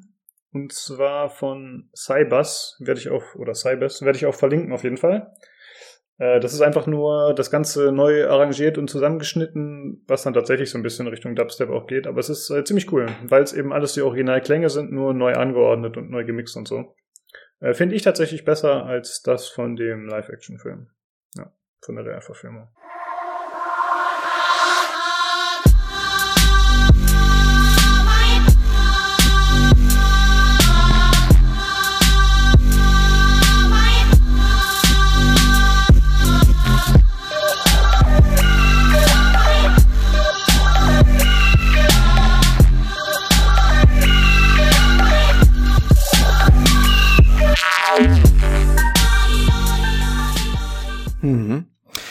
Wir ganz schön wild hin und her gesprungen, ne? Wir haben jetzt mal so wild Ja. so ein paar Beispiele genannt, so links und rechts, ohne die Handlung zu erwähnen. Wer das nicht kennt, der weiß ja jetzt auch gar nicht, um was es geht, aber wird wahrscheinlich auch schwer in der Kürze hier nachzuerzählen sein, ne? Jetzt müssen wir wieder ein bisschen so einen roten Faden wiederfinden. Haben wir roter Faden. haben wir einen. Ja, stimmt, bei äh, Ghost in the Shell sind wir jetzt gar nicht drauf eingegangen, ne, was da abgeht. Ja, aber ich ja. meine, die Frage, boah, müssen wir das machen? Ich, ich weiß Ich glaube nicht, also weil das haben wir ja eigentlich jetzt noch bei gar nichts gemacht. Also weder bei Hm. Blade Runner. Ist noch eh zu spät, ne? Ja, also, haben, haben, also ich glaube, wenn wir das jetzt mit jedem Titel machen, den wir irgendwie besprechen wollen, dann ähm, äh, ja, dann sitzen wir hier morgen noch da. Gut, Ja, also- zum einen das und zum ja. anderen ist die Gefahr echt hoch, dass ich Scheiße rede. Also noch mehr als sonst, denn die ganzen Werke, über die wir sprechen, die haben wir uns jetzt nicht nochmal angeschaut. Also ich meine, gut, Olli hat gerade gesagt, er hat jetzt mal Blade Runner gerade den Einstieg nochmal geschaut oder vielleicht hat man auch nochmal einen Film geschaut oder so, aber Mhm. äh, das geht ja kreuz und quer über Dekaden. Also ich äh, habe mir da jetzt nicht nochmal großartig Sachen angetan. Be be- betrachtet es als Anregung, was man schauen kann, ne? Oder Genau. was noch Ja. kommt, lesen kann, gut. hören kann, was auch immer. Also da gibt's ja einiges. Einfach mal zu gucken, um, um in das Genre reinzukommen. Ja. Tobi, über was würdest du denn gerne reden? Ähm, Ah. ich weiß, nicht, also wir können mal drüber sprechen, was so unsere ähm, unsere Werke sind, an denen wir uns irgendwie so ein bisschen orientieren oder so, oder? Wäre das mal ein, ein guter Ansatz? Äh, du meinst quasi unsere Lieblingswerke sozusagen? Ja, oder so die, die uns am meisten, sagen wir mal, geprägt haben in Sachen Mhm. Cyberpunk oder, oder was es Mhm. ausmacht. Und ähm, ja, bei mir, also es ist auf jeden Fall auch Blade Runner, ähm, was Filme angeht. Ähm, und zwar lustigerweise, bei mir ist es so, ich habe tatsächlich auch das Computerspiel gespielt, bevor ich hier einen Film gesehen habe. Weil, ähm, das wissen vielleicht ga- viele gar nicht, aber es gibt ein Blade Runner Computerspiel.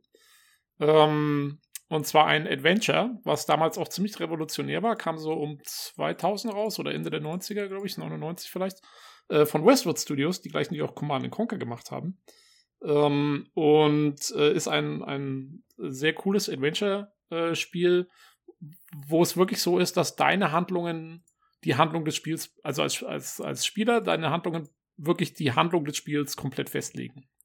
Und ähm, es geht natürlich wie immer in Blade Runner um die Frage, wer ist Mensch, wer ist Replikant. Also der Olli hat es ja vorhin schon gesagt, diese äh, gebauten Menschen sozusagen, ähm, die dann eben auch Superkräfte, also sehr stark sind und so.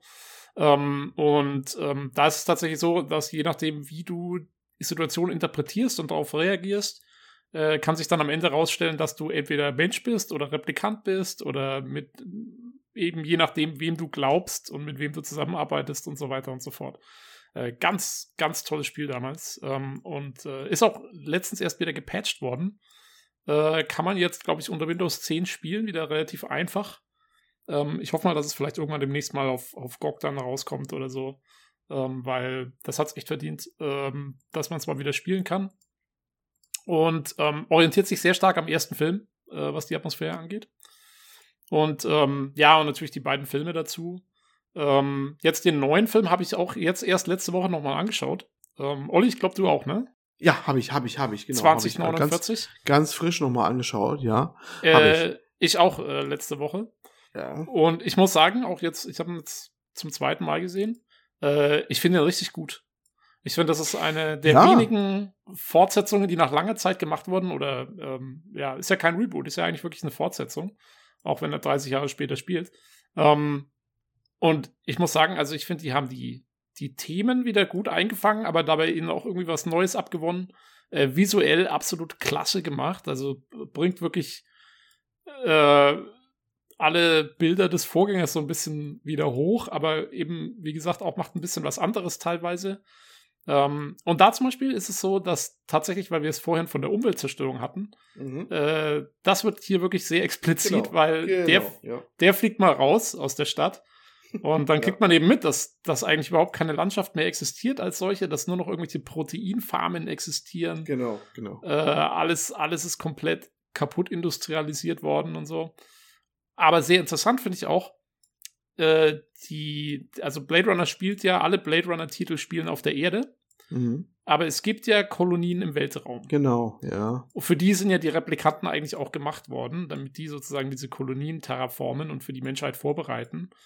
Ähm, und dann gibt es ja immer die, die Werbungen, dass es heißt, ja, ähm, kommen, kommen auf die Kolonien, da erwartet euch das Superleben. Und die Erde Ja. ist eigentlich so dieser übrig gebliebene, langsam verfallende Korpus, der noch so da Es ist. ist, es ist interessant, dass du es ansprichst, weil äh, äh, es ist faszinierend am Blade Runner. Also erstmal weg, auch für mich war Blade Runner, habe ich ja schon gesagt, also eigentlich der prägende Film überhaupt für die Cyberpunk-Erfahrung. Ne? Ja. Ähm, die sprechen das zwar immer an mit den Kolonien, ja. Ähm, Im ersten Teil sehr sparsam übrigens, das Ansprechen. Ja, nicht mal Anfang mal am. Ende, ja. Ja. aber also am Anfang und am Ende nehme ich eigentlich ziemlich genau. Ich sag nur ein berühmtes, die berühmte Monolog nach von Rodger Hauer am Ende noch mit dem Tannhauser Gate und sowas, ne? I've seen things you people wouldn't believe. Attack ships on fire off the shoulder of Orion. I watched sea beams glitter in the dark near the Tannhauser Gate.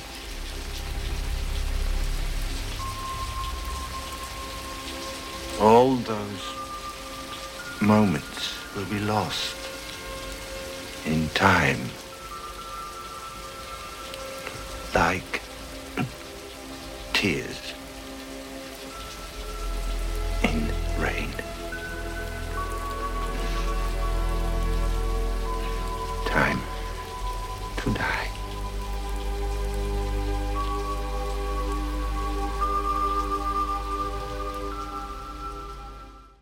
Ja, aber man sieht auch, ähm, in, dem, in der Mitte vom Film sieht man immer wieder ähm, eben äh, Werbungen dafür und so. Ja. Also es wird schon immer wieder ins Gedächtnis gerufen. Ja. Zum Beispiel, ich glaube auch der Sebastian, den, den Deckard ja dann irgendwann trifft in der Mitte des Films, äh, der spricht es auch nochmal an, dass eben, weil der lebt ja in so einem verfallenen Haus auch.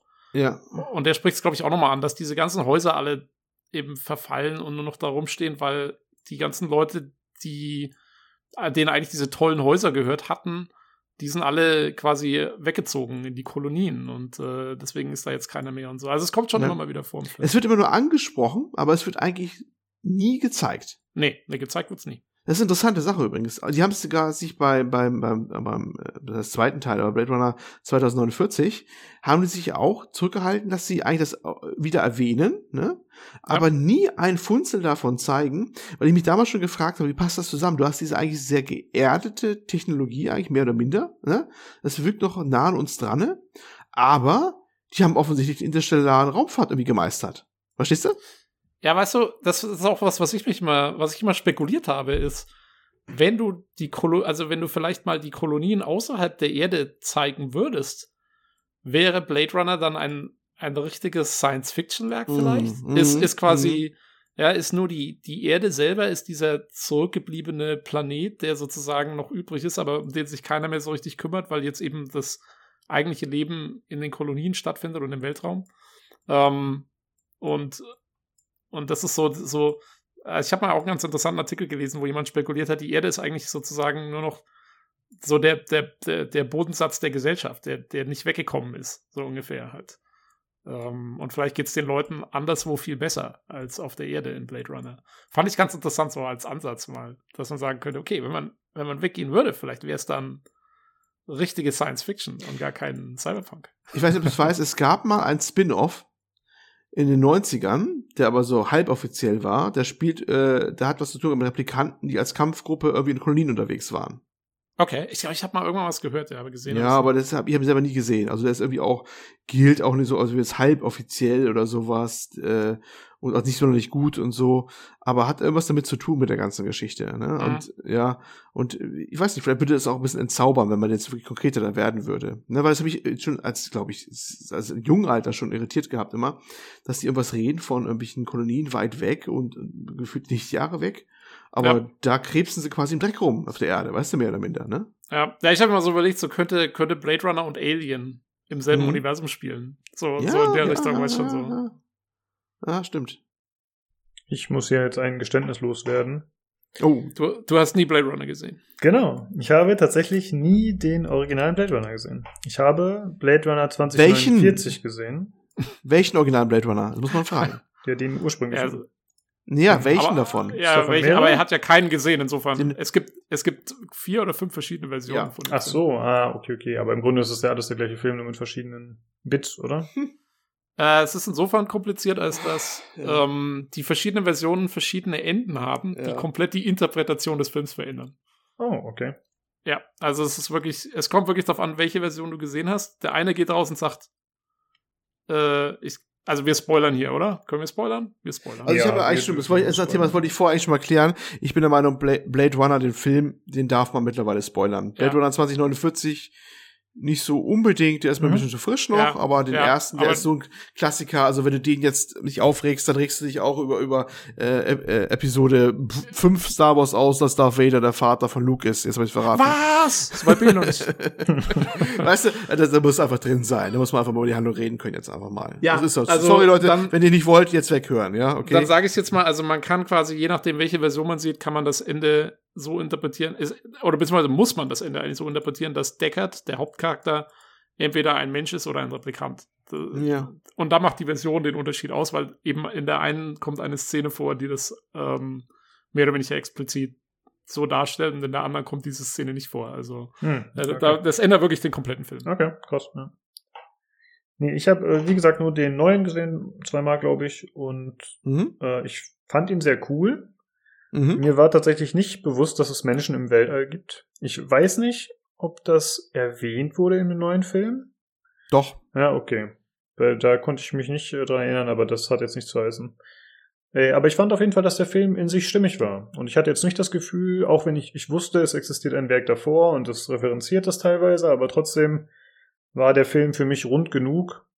Und ich hatte das Gefühl, okay, ich äh, stehe jetzt nicht mit kompletten Fragezeichen hier, sondern es wurde genug aufgefüllt und äh, genug Wissen nochmal wiederholt oder neu geschaffen, um mir das alles verständlich zu machen. Ich fand, das ist dem Film gut gelungen. Ja, ja, das ist schon, aber es, es, er hat schon mehr als eine deutliche Verbeugung zum, zum Originalen. Also es, äh, ich kann es mal spoilern, du hast gerade im Discord selber, wir haben ja immer einen Kanal offen, wo wir dann live quasi während der Diskussion Sachen reinposten, ne? Du hast ja gerade hier reingehauen, äh, How Blade Runner äh, 2049 made äh, Sean Young, Young again, ja?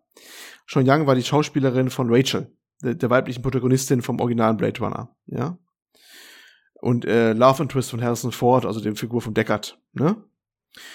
Und die taucht ja wieder auf im, im Blade Runner 2049, so verjüngt quasi wieder. Ja. Mit, was man heute gerne macht, dass man halt per digitale Technik Schauspieler entweder wieder auferstehen lässt oder wieder als jung darstellen lässt. Das ist genau so eine Szene.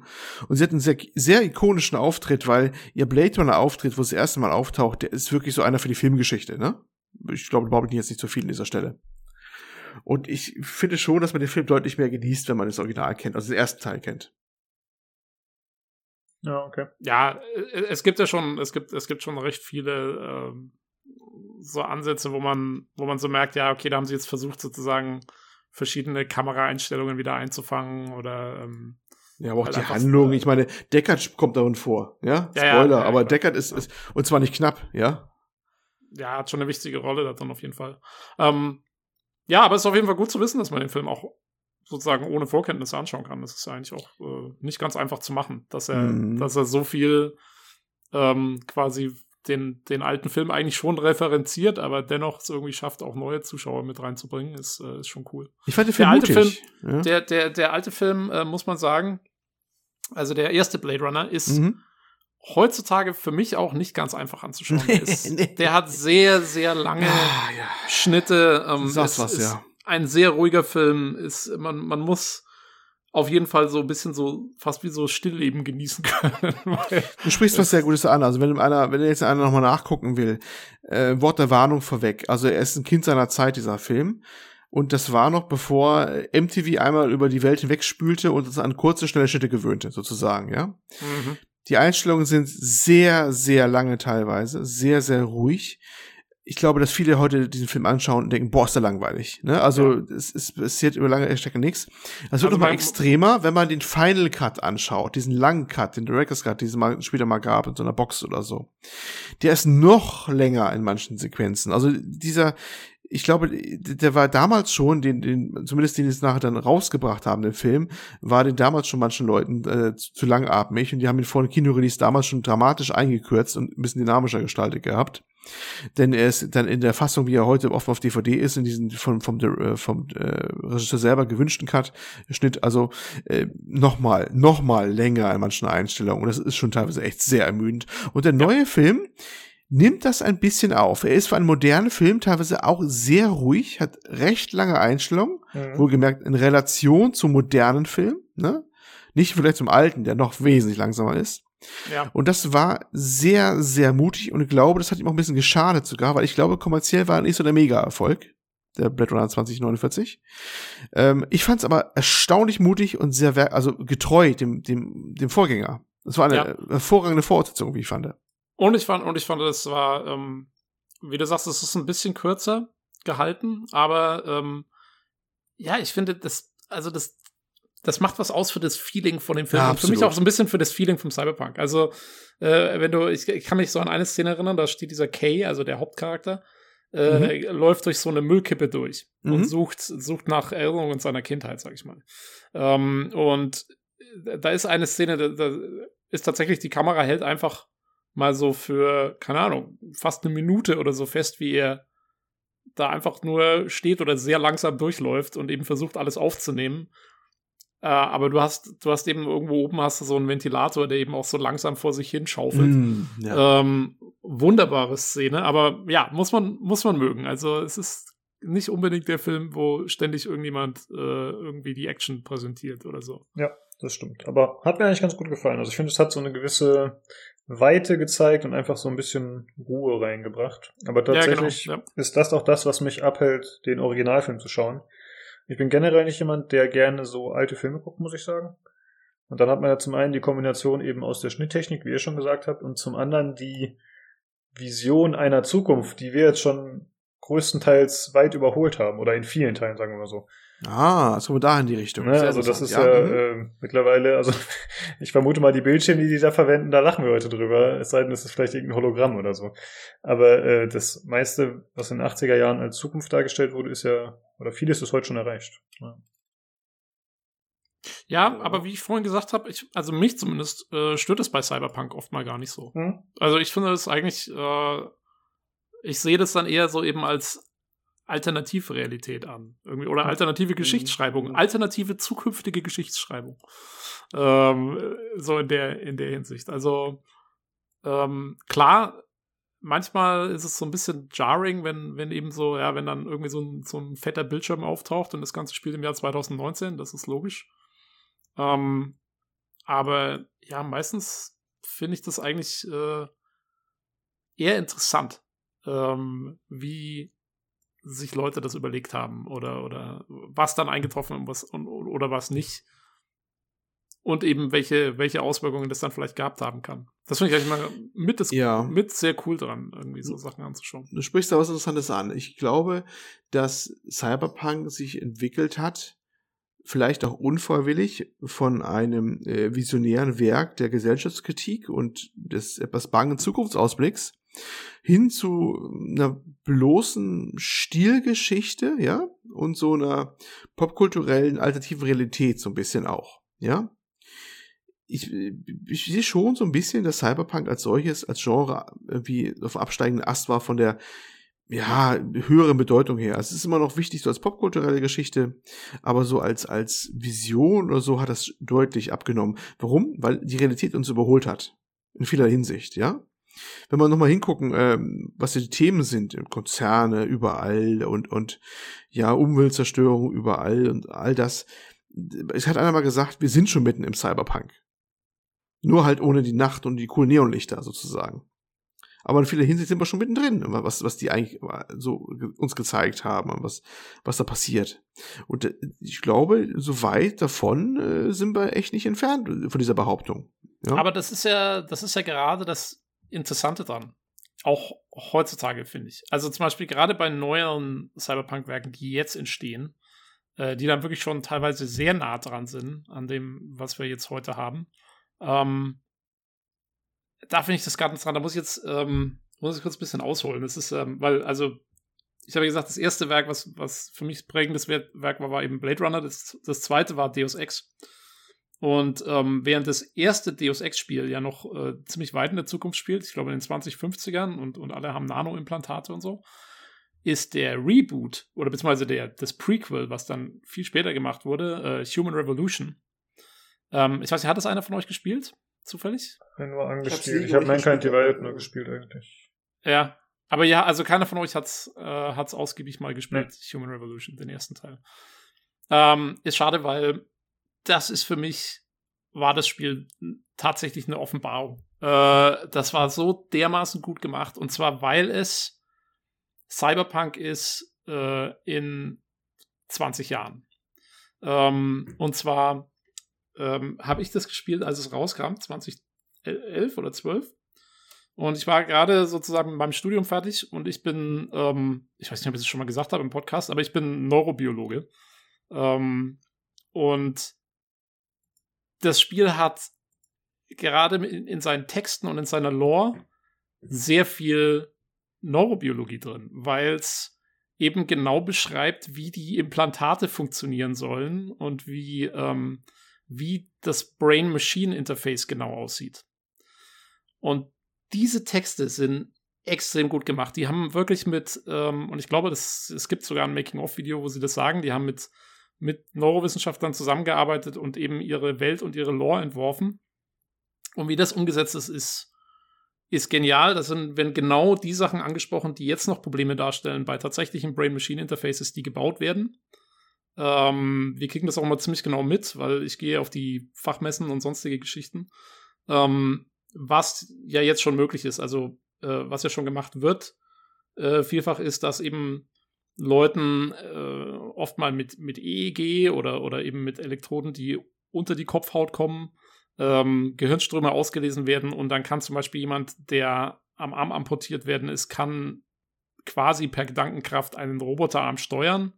Einfach dadurch, dass du seine Motorneurone ausliest und, und ausliest, was, äh, was denkt der, würde jetzt gerade mit dem Arm machen und transferierst das eben auf einen Roboterarm. Und es hat in den letzten, sag ich mal, 10, 15 Jahren extreme Fortschritte gemacht, auch dank neuer KI-Möglichkeiten, äh, Stichwort Deep Learning und so.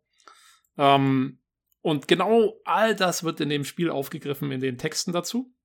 Und das Problem, was wir heute haben, wieso wir das nicht machen können, wieso wir keine Cyberimplantate haben, sozusagen, äh, abgesehen von den ethischen Fragen, die sich natürlich stellen und die in der Realität zum Glück weit mehr diskutiert werden als in Cyberpunk-Literatur normalerweise.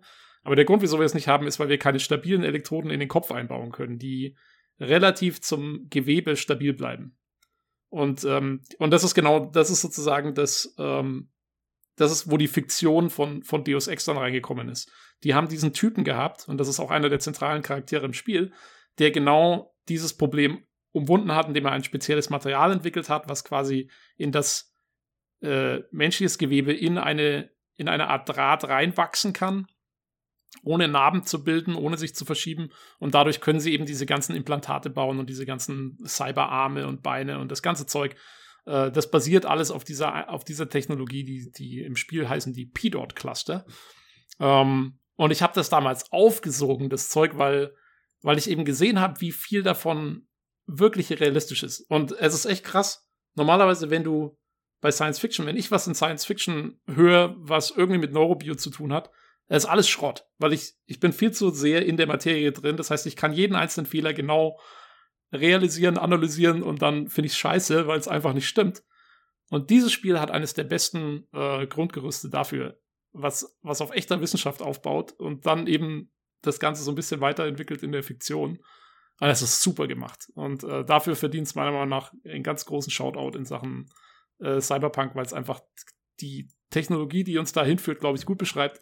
Und ganz ehrlich, ähm, davon sind wir wirklich nicht mehr weit weg, äh, das in der Realität machen zu können. Also ich glaube, dass wir sind schon fast im Cyberpunk, ist auch in der Hinsicht, ähm, wir sind noch ein paar Dekaden davon weg, aber, aber nicht mehr viel. Zumindest in physischer Hinsicht. In ethischer Hinsicht muss man natürlich gucken.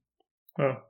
Dann musst du vielleicht mal dieses Gerüst entwickeln, dass wir die Chips endlich mal da reinballern können, das Drahtgerüst. Was glaubst du, was glaubst du, wieso ich äh, äh, immer tagsüber nicht da bin? Red lieber nicht weiter. Du bringst dich und uns in Gefahr. äh, ja, cool zu hören auf jeden Fall. Äh, also ich meine, du hast ja schon anfangs gesagt, dass das so das Werk war, was dich reingezogen hat tatsächlich in Cyberpunk und dich da wirklich, äh, was wirklich dein Interesse geweckt hat. Äh, Ja, und wobei das noch der erste, der erste Teil war, der damit Ach so, ach, sorry, ja klar. zu tun Ja, hatte. ja, stimmt natürlich. Ja. Äh, ja, aber auf jeden Fall cool äh, zu hören, dass du sagst, äh, dass es plausibel klingt und dass es eben auch äh, ja nachvollziehbar ist und dass du als äh, Fachmann da tatsächlich äh, Ansätze siehst, die Sinn ergeben, beziehungsweise keine großen Fehler entdeckst. Äh, ja, sowas ist schon cool, auf jeden Fall. Ja, Ja. ich sehe schon Potenzial für die nächsten äh, Preisverschreiben, ne? Ja, also wenn einer irgendwie eine Aug- Augmentierung braucht, Tobi macht das fertig, ne? Den Roboterarm? Ja. Ähm, Ich habe zuerst gehört hier beim Äh. PCGC Podcast. Euer Roboterarm wartet schon auf euch. Lasst einen Kommentar bei uns. Ja, aber es, aber es ist halt, ich, ich fand das auch, also es ist halt deswegen so cool, weil sie eben diese, diese weil sie dieses gan- ganze Grundgerüst richtig hinkriegen, macht das halt diese, diese Welt auch relativ glaubhaft dann und macht die ganzen sozialen Konflikte, die sich daraus ergeben, ja. Äh, wer, wer kriegt den Roboterarm? Wer, wie viel Geld kostet der Spaß? Äh, wie, das sind dann die Leute, die, die, ähm, die zum Beispiel schwere Arbeiten verrichten können. Also will jeder so ein Ding haben, weil sonst fliegen sie aus dem Jobmarket raus. Ähm, also gibt es einen gewissen Druck, sich, sich augmentieren zu lassen, äh, sich, sich umwandeln zu lassen. Da gibt es Leute, die schneiden sich dann ihre äh, äh, gesunden Gliedmaßen ab äh, und lassen sich Arme implantieren, weil sie sonst keine Arbeit mehr kriegen. Äh, und so weiter und so weiter. Und das, das kaskadiert alles wunderschön daraus. Das ist, Mhm. äh, also, es ist echt toll umgesetzt. Deswegen, ich empfehle wirklich nur jedem, der Computerspiele mag, spiel mal das Spiel. Es ist ähm, äh, eine der best umgesetzten nahen Zukunftsvisionen, die ich kenne eigentlich. Ja. Äh, wir haben auch beide welche von den Deus Ex Büchern gelesen. Ich glaube, Icarus Effekt haben wir beide gelesen. Und äh, da spielt ja auch eine Rolle tatsächlich dann die Einnahme von Drogen zum Beispiel, dass man halt sagt, äh, okay, damit eben die verschiedenen Körperteile nicht abgestoßen werden, muss man sich in so eine gewisse Abhängigkeit begeben, was auch wieder andere Probleme mit sich bringt. Genau, äh, das, das- finde ich auch interessant das- auf jeden ja. Fall. Ja, und ist auch ein ganz, ganz zentraler Bestandteil von dem, von den Büchern und auch dem Spiel. Ähm, Ja, beim Spiel ist mir das tatsächlich, äh, habe ich das nicht so in Erinnerung behalten. Also, ich, ja, dann, dann hast du nicht lange genug gespielt. Das, äh, Äh, nee, ich habe ja den ersten Teil eben nicht gespielt, also Human Ja. Revolution. Äh, also. Ja, leider der zweite Teil verliert das Ganze Mhm. wieder ein bisschen. Also es war wirklich hauptsächlich der erste Teil der Human Revolution, der das wirklich umgesetzt hat. Beim zweiten geht es dann um andere Konflikte, da geht es dann eher um so Rassismusgeschichten und sowas, ähm, die sich auf die Augmentierten beziehen. Mhm. Aber da geht es dann weniger um, um, weil da ist das alles schon zu etabliert dann. Ähm, Im ersten Teil geht es noch mehr darum, wie das, wie diese Implantate selber wirklich die Gesellschaft verändert haben. Ja, okay. Ja, ich kenne das auch, äh, wie gesagt, hauptsächlich aus den Büchern. Wobei ich auch sagen muss, dass mir so das Buch ist, ist mir tatsächlich äh, besser in Erinnerung geblieben als das Spiel. Aber ich glaube, das liegt einfach ein bisschen daran, wie ich Spiele konsumiere. Ich habe ja schon öfter gesagt, ich bin nicht so an der Story interessiert oft und dann äh, lese ich mir mit Sicherheit auch nicht die ganzen kleinen Schnipsel durch, die da rumliegen, wenn da irgend so ein, äh, irgendein Paper liegt oder irgendeine von diesen komischen äh, virtuellen Zeitungen. Dann ist mir das Ja. in der Regel wurscht, während im Buch, da liest man es natürlich alles. So, das gibt halt Sinn. Ja, ja, das ist so ein bisschen, un- also ich lese, ich lese immer alles, alles, was irgendwo rumliegt in Spielen und so. Deswegen brauche ich auch mal ewig. Ja, na, zwölfjähriger Grundschüler, du weißt ja, wie das ist. Das ist äh, schwierig, sag ich mal, Ja, du mit dem brauchst, Lesen. du brauchst die Gatling, Gatling kann, kann die aus dem Arm genau, kommen. jetzt bauen wir endlich die Gatling an, Tobi. Ich brauch die. Du verstehst das einfach nicht. Ja, äh, ja wir haben jetzt ziemlich äh, viele Sachen hier aufgeschrieben, viele verschiedene Werke. Und äh, ich bin das gerade schon so ein bisschen durchgegangen und tatsächlich ist mir aufgefallen, dass einfach ich wenige Sachen ganz klar dem Cyberpunk-Spektrum zuordnen würde. Das ist viel so ein Mischgenre für mich, was da so vorkommt oder, oder was eben nicht direkt für mich da reinfällt oder nicht komplett dazu zählt. Ähm, außer bei Spielen tatsächlich. Äh, denn bei Spielen habe ich in den letzten Jahren, äh, auch seit wir den Podcast machen, ziemlich viele Spiele gespielt, die ich tatsächlich genau da zuordnen würde und extrem davon inspiriert zuordnen würde. Äh, während ich das Gefühl habe, dass in den, ich sag mal, Mainstream-Medien, denn die Spiele, die ich gespielt habe, sind oft so Indie-Sachen, da ist Cyberpunk irgendwie nicht so präsent, oder? Wie seht ihr das so? Also die Spiele haben auf jeden Fall eine hohe Präsenz an Cyberpunk. Zumindest von dem, was ich kenne. Ähm, ich bin jetzt, also sag mal, ich lese eh nicht so wahnsinnig viele äh, Fiction-Bücher. Ähm, insofern kenne ich da nicht so aus. Aber ja, auf jeden Fall, während bei, bei Filmen, ähm, habe ich auch relativ viele so, so Sachen, wo ich sagen würde, ja, doch, äh, ist halt auch wieder so an der Grenze. Ähm, kann man aber so sehen oder so sehen. Also da gibt's ja, da gibt's vor allen Dingen, bei Filmen, finde ich, gibt's sehr viel, was so in die Science-Fiction-Richtung geht. Aber dann eben Ja. auch so ein bisschen cyberpunkig ist. Also äh, für mich immer das Paradebeispiel von dem, was so genau zwischen Science-Fiction und Cyberpunk liegt, ist, ähm, äh, jetzt muss ich gerade selber, äh, äh, wie heißt das Ding mit der Raumstation? Ähm, na, habe ich es überhaupt in der Liste drin? Ah ja, hier, Elysium. Kennt ihr das? Den Film? Wo die, die ganzen Reichen auf die Raumstation äh, übergesiedelt Ach. sind. Ja, war das der mit, ah, wie hieß er denn? Das ist äh, der Hauptcharakter. Äh, mit Matt Damon, Also das spielt, kann das sein? Ja, ich, ja, genau, mit Matt Damon. Mit Den habe ich nicht gesehen, tatsächlich. Und diesem Südafrikaner, der auch bei District 9 mitspielt. Der spielt den Bösen. Hm. ja, und, und ich glaube, das einzige, manche böse Zungen behaupten, das einzige Erfolgreiche, was daraus hervorgegangen wäre, wäre diese Roboter-Sorte, die da man Chappie mitspielt, weil es der gleiche Roboter ist von der Art her. Das Okay. Design, ja, ja. ähm, ja, ich finde den Film auch nicht super gut. Also ich finde ihn okay. Ähm, er hat meiner Meinung nach ein sehr merkwürdiges Ende. Ähm, aber okay. Ähm, aber das ist für mich so, weil, weil das hat diese ganzen Science-Fiction-Anleihen, wo die Reichen leben alle wirklich auf dieser Raumstation, haben Raumschiffe und so. Ähm, aber die Teile, die auf der Erde spielen, sind sehr cyberpunkig. Da haben die Leute dann so Exoskelette und ähm, ähm, äh, die sie irgendwie an sich dran schließen und so. Also ähm, ja, das ist so, das ist so der absolute Mischmix irgendwie. Und das habe ich bei einigen Filmen, wo du sagen könntest, okay, was ist es jetzt? Ähm, ich meine zum Beispiel, äh, was wir, glaube ich, beide angegeben haben, Lukas, ist ja 12 Monkeys, ne? Mhm. Einer meiner absoluten Lieblingsfilme übrigens, äh, of all time. Und der hat ja auch, ich meine, der hat ja diese sehr cyberpunkige Zukunft, äh, die aber auch so postapokalyptisch ist irgendwie. Ja, Ähm, stimmt. Aber und hat aber auch diesen, diesen Science-Fiction-Zeitreise-Aspekt wiederum, der eher Science-Fiction ist. Also, ja, da vermischt sich schon ziemlich. Ja, also ich habe äh, ich habe einfach mal so Listen vorab rausgesucht, wo halt einfach Cyberpunk-Werke drauf standen und ich hätte es 12 Monkeys hätte ich tatsächlich nicht dazu gezählt, muss ich sagen. Wäre Ja. wär für mich nicht als äh, Cyberpunk-Werk in Frage gekommen. Hätte ich jetzt auch nicht als erstes dran Ja. gedacht, muss ich sagen. Und äh, ja, wie du schon gesagt hast, also so geht's mir mit vielen Werken. Ähm, vielleicht, mh, vielleicht sprechen wir mal über die, die wir jeweils äh, stark dem Genre zuordnen, anstatt jetzt alle durchzugehen, die wir aufgeschrieben haben, die wir gesehen haben oder äh, gespielt haben, je nachdem. Äh, was würde ich denn da nennen? ich finde äh, Ex Machina fand ich nennenswert auf jeden Fall. Hat den jemand von euch Mhm. gesehen? Ja. Olli, du auch, oder? Ex Machina war jetzt der mit dem Äh, der erschien vor ein paar Rob- Jahren. Roboter, Hm? mit der Roboter-Lady da quasi Genau. da Mhm, mhm. abgeschieden hat? Ja, habe ich gesehen. Ist das Alicia Vikander? Ja, ich glaube ne? schon, ja. Ja. Das war, glaube ich, ihr erster, ihr erster größerer Film. ja. Also der Film heißt, nochmal gesagt, Ex Machina, erschien vor ein paar Jahren und im Grunde geht es darum, dass ein Mitarbeiter äh, seinen reichen Chef äh, aufgrund eines Gewinnspiels, glaube ich, oder nach einer Mhm. Einladung äh, besucht in seiner Villa irgendwo in den Bergen. Äh, in, in so einem kleinen Future-Häuschen, sag ich mal. Und äh, da soll er einen Turing-Test durchführen. Also diesen äh, Test, der, glaube ich, nach Item Turing oder wie hieß der Kerl, benannt ist, äh, der im Grunde besagt, wie man äh, herausfindet, ob eine KI eine KI ist oder wie man das testen kann. Und da soll er eben den Test mit dieser KI durchführen und äh, daraus entspinnt sich dann eine Story. Mehr will ich eigentlich gar nicht sagen. Aber den fand ich ziemlich cool. Obwohl er tatsächlich, der spielt ja gefühlt in der Gegenwart. Also ich weiß gar nicht, ob da hier gesagt wird, in welchem Zeitraum der spielt. Äh, Für mich war das einfach die Gegenwart und eigentlich hat er jetzt auch nicht viele von diesen typischen Cyberpunk-Elementen. Ja, also es gibt keinen, es gibt eben nicht den Cyberspace, es gibt zwar ein bisschen die Beleuchtung und so, aber es gibt jetzt auch keine Megacity, es gibt nicht diesen ganzen, ja, diese ganzen Klischees, sag ich mal. Aber trotzdem würde ich den auf jeden Fall mit da reinzählen. Ja. Wie seht ihr das?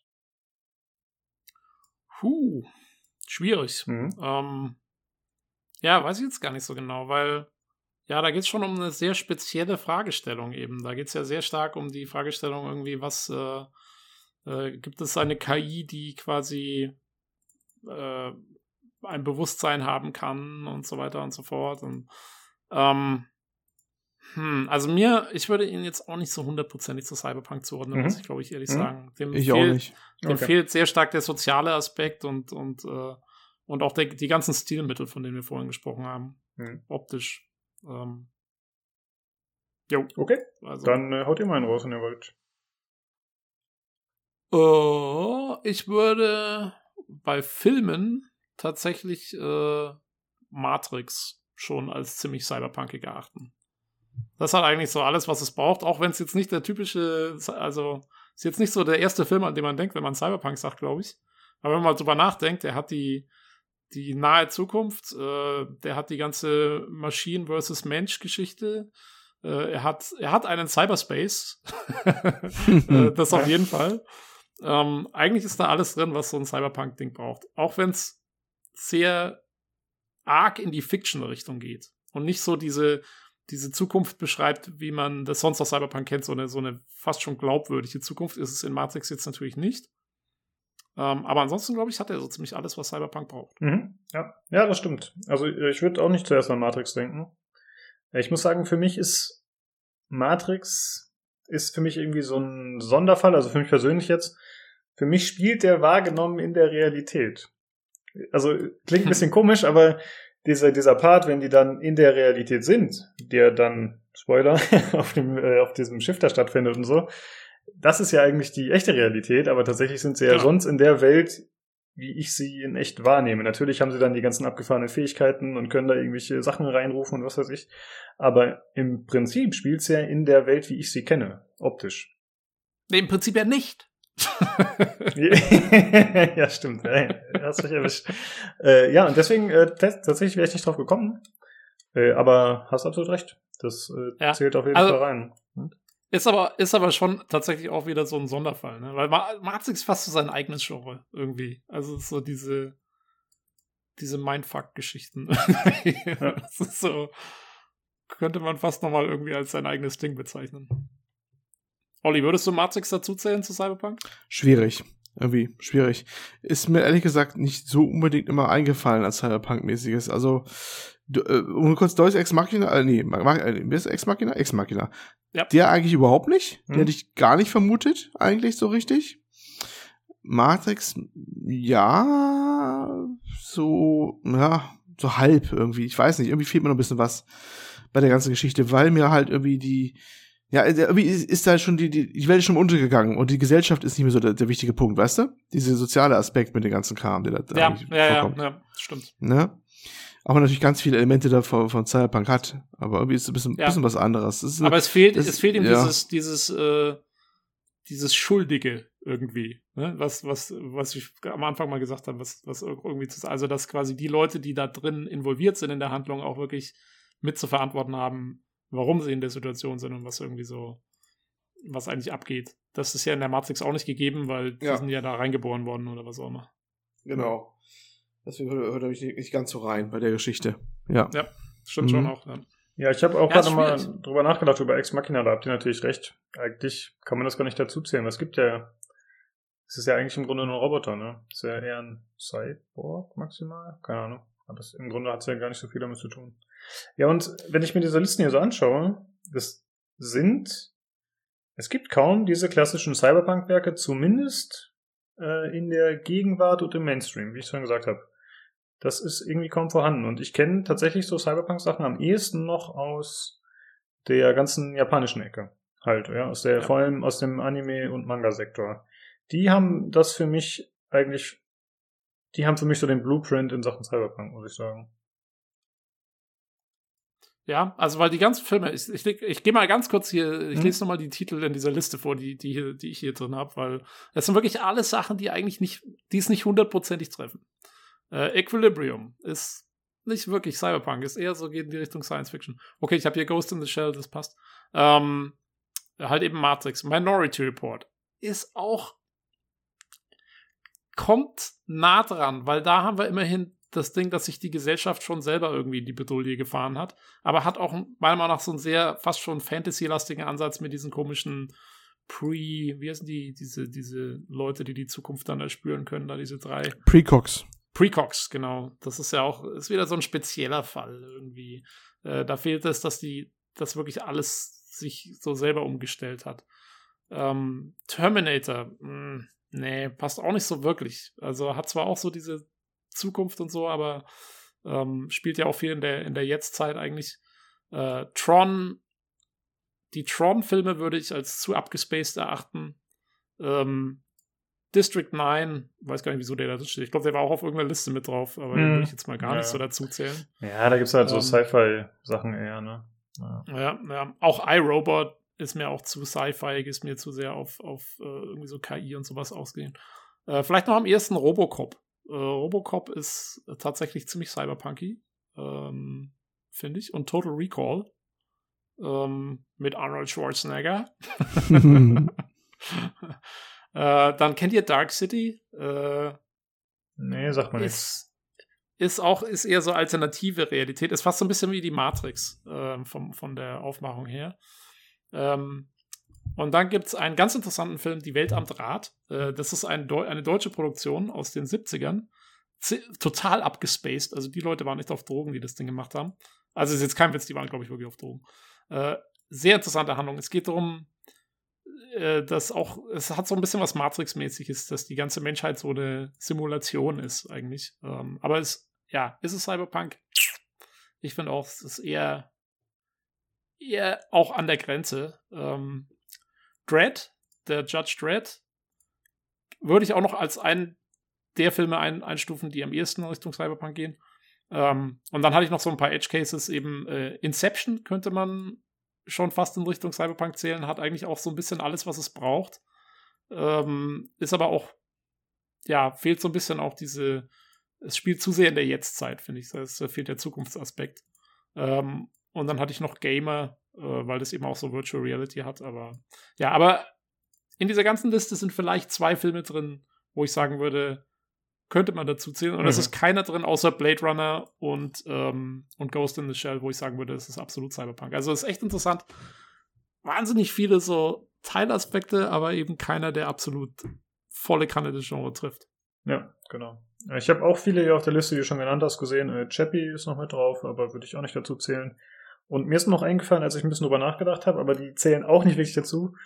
Äh, zum einen Repo Man und zum anderen die Insel. Ich finde, die haben so ähnliche Ah. Teilaspekte. Da geht es halt irgendwie darum, dass äh, ja, Menschen eben Organe gespendet bekommen von anderen oder dass die entnommen werden.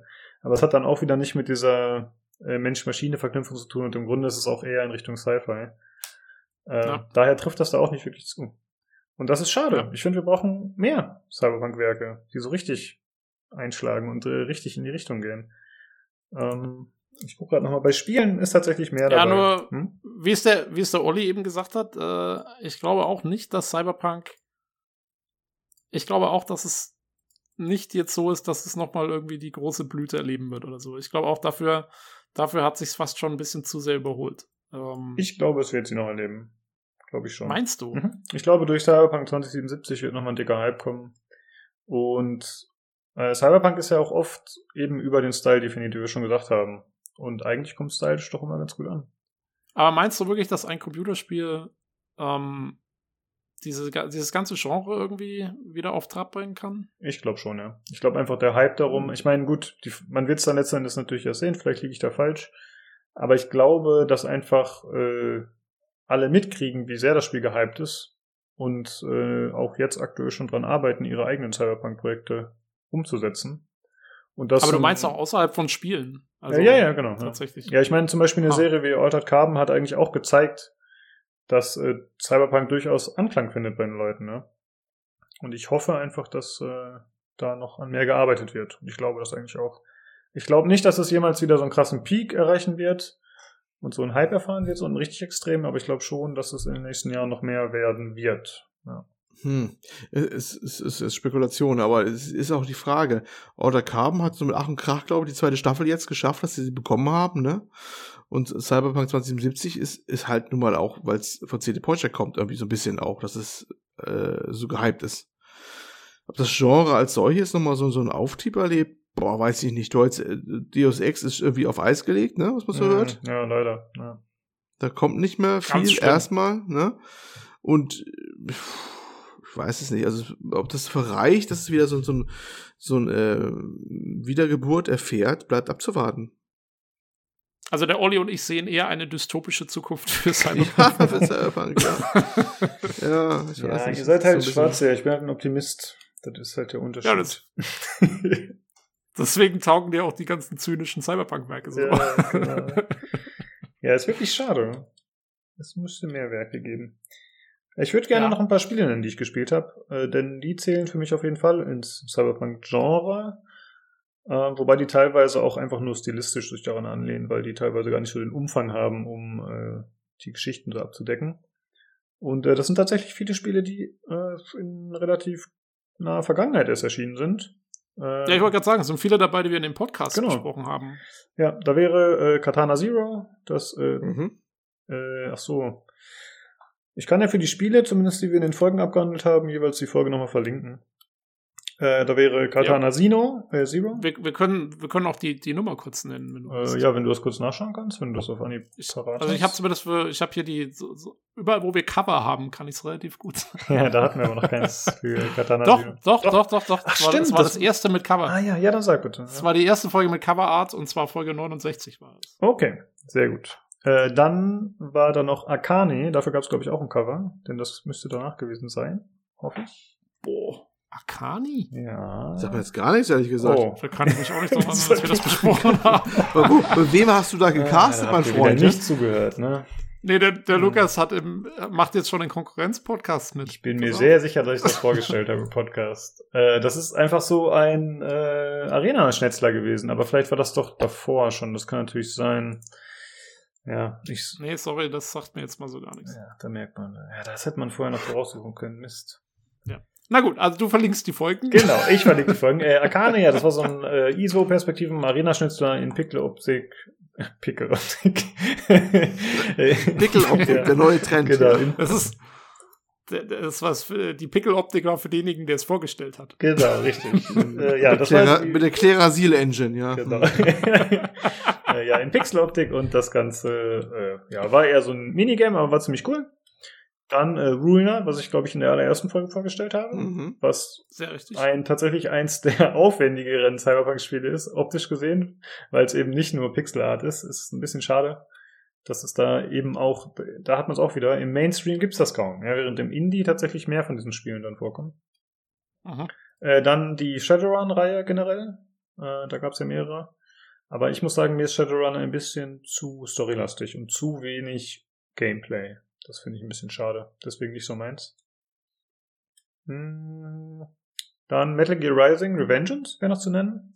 Was dann tatsächlich mal eine AAA-Produktion war. Das ist ja von Platinum Games. Das war ziemlich cool, auch wenn ich es leider nie zu Ende spielen konnte, weil es zu schwer war für mich.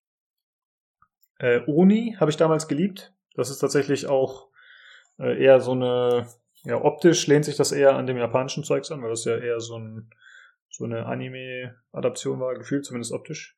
Das ist von Bungie übrigens, den Halo-Machern von ganz damals. Ah. Mm, Ansonsten habe ich noch gespielt, äh, jetzt gerade erst äh, letztens, Black Future 88. Das äh, betitelt sich selbst als äh, Sin Synthpunk. Also es ist eigentlich ein äh, Cyberpunk, der in den 80ern spielt. Also es Und es wurde, es wurde, wir haben es ja erst vor zwei Folgen reviewed. Genau. ja. äh, und dann Transistor stand noch mit auf meiner Liste. Hast du auch verschrieben, habe ich gesehen. Äh, hätte ich eigentlich gar nicht zu Cyberpunk dazu gezählt. Wie siehst du das? Also ich habe es mir doch reingeschrieben, was auf deiner Liste stand, wie ich es abgespielt habe. Sehr gut. Äh, hast du noch Spiele, die du nennen möchtest? Ich habe, und zwar, ich würde das kurz so machen, ähm, äh, ich nenne einen Spielnamen und ihr sagt mir, ist das Cyberpunk oder nicht. Okay. Okay? Mhm. Also zumindest die, die ihr gespielt habt. Ja. Ähm, also Deus Ex hatten wir schon. Blade Runner Mhm. auch. Ähm, Hard Reset. Hat es einer von euch gespielt? nee, nicht gespielt. Nur die Demo. Nee. Ähm, also ein Shooter, ist aber auch eigentlich ziemlich klar Cyberpunk. Äh, ist aber auch ein ziemlich brainless Shooter. Ähm, ja, muss man nicht. Ähm, Obwohl ich glaube, das Spiel brauchen wir kaum spielen, weil ich sehe ja, wir haben ja unsere Listen nebeneinander. Und tatsächlich habe ich das, was du gespielt hast, alles nicht gespielt, was da jetzt noch kommt. Oh ja, stimmt. Aber vielleicht kennst du das ein oder andere. Hm? Äh, Neuromancer, der Nachfolger zu Mars Warlocks. Olli, kennst, hast du das nicht mal gespielt oder so? Ich hab's, glaube ich, in der Bibliothek liegen, aber nicht gespielt. Hm. Ah, okay. Ähm, ist auch so ein bisschen halt die Frage, ist es Cyberpunk oder nicht? Spielt halt auf dem Mars, ist schon teilweise ein bisschen Science-Fiction-mäßig. Ähm, aber geht schon, finde ich, auch sehr stark in die Cyberpunk-Richtung mit den Implantaten und auch so gesellschaftlichen Fragestellungen und so ist dabei. Dann ein sehr interessanter Kandidat, hatte ich auch sogar schon mal irgendwann in einem Podcast erwähnt, äh, The Moment of Silence. Und Mhm. das geht für mich so ein bisschen in die Richtung ähm, fast so wie 1984, ähm, wo man sagt, okay, es hat auf jeden Fall die Gesellschaftskritik drin, ähm, aber es hat nicht diese Cyberpunk-Welt. Also The Moment of Silence, ein Adventure aus deutschen Landen von 2000, äh, weiß gar nicht, drei oder so. Ähm, ganz interessant, der Hauptcharakter in der deutschen Version von, von Bruce Willis vertont, also dem deutschen Sprecher von Bruce Willis. Ähm, und äh, ja, spielt aber auch, spielt hauptsächlich am Tag. Das heißt, da- fällt schon mal der Grafikstil so ein bisschen raus. Aber spielt auch in so einem zukünftigen New York und das ist alles sehr, sehr George Orwell-mäßig. War das Ähm, der von dem, äh, was ist Deck, nee, Deck 13 nicht? Wie heißt denn der, der Laden? Von, Ähm, also, ähm, oh Gott, wie sie jetzt heißen, weiß ich auch nicht, aber das ist der, diejenigen, die jetzt auch State of Mind gemacht haben, was ich auch auf der Liste habe hier. Ähm, das Berliner Adventure Studio. Ich, der Name fällt mir jetzt auch nicht ein. Telt? Nee. Ähm, eben nicht House of Tales? Vielleicht? ja, House of Tales, genau. Mhm. Glaube ich, ne? Genau. Ja, ja. Ähm, ja, äh, und die, ähm, äh, äh, also die, die haben es gemacht, die haben jetzt auch eben dieses State of Mind gemacht, was erst vor einem Jahr oder zwei Jahren rauskam. So ein, so ein bisschen so ein Ah. Polygon-Art-Adventure, was auch sehr ja. cyberpunkig ist. Ähm, dann äh, ein paar richtige äh, Cyberpunk-Titel. Gemini Rue. Mhm. Olli, das, hat, das hast du gespielt. Das ist ein Pixel-Art-Adventure. Genau. Was du, glaube ich, im Podcast auch mal erwähnt hast. Ja. Das ist auf jeden Fall Cyberpunk, oder? Das Genau, ist, äh, ja, ja, Das ist sehr, sagen, ja. sehr klassisch. Ähm, dann System Shock 2 habe ich mal mit reingeschrieben. Ja, System Shock, sehr Science-Fiction-lastig, spielt natürlich auf einem Raumschiff ähm, im Weltraum und so. Ähm, aber ich finde, hat auch schon viele Cyberpunk-Anleihen. Es gibt auch Implantate, es gibt ähm, für diese Psioniker, äh, man spielt, ja, der Gegner ist ein intelligenter Computer. Also, finde ich, kann man damit reinnehmen. Äh, Anachronox, ein ganz witziges Spiel. Ähm, ich habe es auch nur angespielt. Äh, man spielt einen Detektiv in einer richtigen Cyberpunk-Stadt. Das ist ganz klar Cyberpunk. Da brauchen wir nicht groß diskutieren. Ähm, Aquanox, das U-Boot-Spiel, Mhm. spielt ja in einer Zukunft, in der die Menschen unter Wasser äh, leben. Der eigentliche erste Teil war Schleichfahrt in den 90ern, auch aus dem deutschen, vom deutschen Studio. Ähm, gab es zwei Teile, ist meiner Meinung nach eigentlich fast ziemlich klassisches Cyberpunk. Die Leute haben alle, sind alle augmentiert, haben Implantate drin. Man, man, der Gegner ist auch so eine KI-Rasse. Ähm, also, obwohl es ja eher so eine U-Boot-Geschichte ist oder Hm. so eine, so eine Action- Action-U-Boot-Simulation, ist, spielt es in einer sehr Cyberpunk geprägten Ich dachte, das wäre so Postapokalypse oder so, aber mir war auch nicht bewusst, dass da eben diese Elemente auftauchen, die du gerade genannt hast. Also ja, es ist schon Postapokalypse, aber in einem sehr starken Cyberpunk-Vibe, sage ich mal. Mhm. Also die, auch was die ganze Politik dort angeht und so, da gibt es die Technokraten und sonstige Geschichten. Ähm, passt da ziemlich gut rein. Äh, Bioforge, ein ganz altes Spiel, äh, spielt auch eher in der, in der weiteren Zukunft, aber hat eben auch dieses Thema mit ähm, aufgeputschten Menschen, die irgendwie implantiert wurden und so. Ich habe es allerdings auch nicht so wahnsinnig lang gespielt. Äh, dann ein Spiel, das ich auch noch angespielt habe, äh, Observer. Ähm, Olli, das hattest du auch gespielt, glaube ich, ne? Erst vor noch Äh, gar nicht nee, ich langer Zeit. nee, ich hab's in der, in der, in der im Epic äh, Store wieder. War's ja mal, glaube ich, kostenlos erhältlich.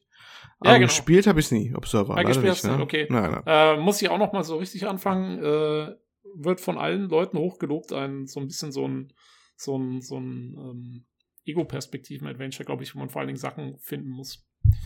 Äh, dann noch ein Kandidat, an den ja, der auch so ein bisschen, wo sich die die Geister dann scheiden werden, ist Remember Me äh, von Don't Not, dem Studio, was dann Life is Strange gemacht hat.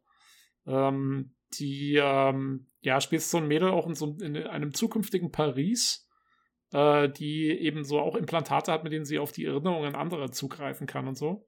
Äh, ganz interessant, aber mit Sicherheit auch kein typisches Cyberpunk. Hat zwar viele Elemente, aber ist auch eher, hat eher so seinen eigenen Stil eigentlich auch gemacht. Dann äh, gab es letztens ein Remake, äh, oder vor zwei, drei Jahren, äh, von Tex Murphy, einer ganz alten ähm, Spielereihe, die so aus den 90ern kam und diese, kennt ihr noch diese, diese, diese interaktiven Ja, Film-Adventures? FM, FMVs, FMVs quasi. FMVs, genau. Ja. Mhm. Ähm, da haben sie ein Remake gemacht oder, oder ein Reboot oder wie auch immer man das nennen will. Neues Tex Murphy-Spiel. Ähm, war eigentlich ganz witzig, ich habe es auch nie durchgespielt, aber das spielt auch auf jeden Fall in der Cyberpunk-Welt. Das spielst du auch ganz. Weil Cyberpunk hat ja oft auch diese Film-Noir-Anleihen, ne? Ja, und das ja, ist, ja. Das, das ist, hier ist es so die perfekte Mischung aus Film Noir und, ähm, und Cyberpunk eigentlich. Ähm, dann I, ne, EYE, äh, Divine Cybermancy. Ein geiler Titel. Ähm, ist sehr im Deus Ex-Look, dieses Spiel, hat aber keine nennenswerte Story oder so. Ähm, insofern ist es eher so ein, so ein Multiplayer-Titel oder, oder irgendwie so ein Sandbox-Titel. Äh, aber auch mit krasser, so richtiger Cyberpunk-Optik. Äh, Far Cry Blood Dragon äh, haben wir vorhin schon genannt. Das ist ja eigentlich mehr fast schon eine Satire auf Cyberpunk. Äh, diese, dieses Add-on zu Far Cry 3. Dann ähm, eben Tron 2.0, das Computerspiel zu den Tron-Filmen, wo man sich fragen kann, ist Tron Cyberpunk oder ist es eher irgendwie was eigenes? Aber dann ein interessanter Kandidat, äh, Call of Duty, Black Ops 2 und vor allem 3. Habt ihr Mhm. die gespielt? Lukas, du hast die, glaube ich, gespielt, ne? Angespielt, aber nicht zu Ende gespielt. Äh, Black Ops 3 habe ich die Story ein bisschen gespielt. Das war doch ähm, mit äh, dem Dingsy-Bumsy da, ne? Mit dem Schauspieler, der jetzt in Ungnade gefallen ist. Wie heißt er nochmal?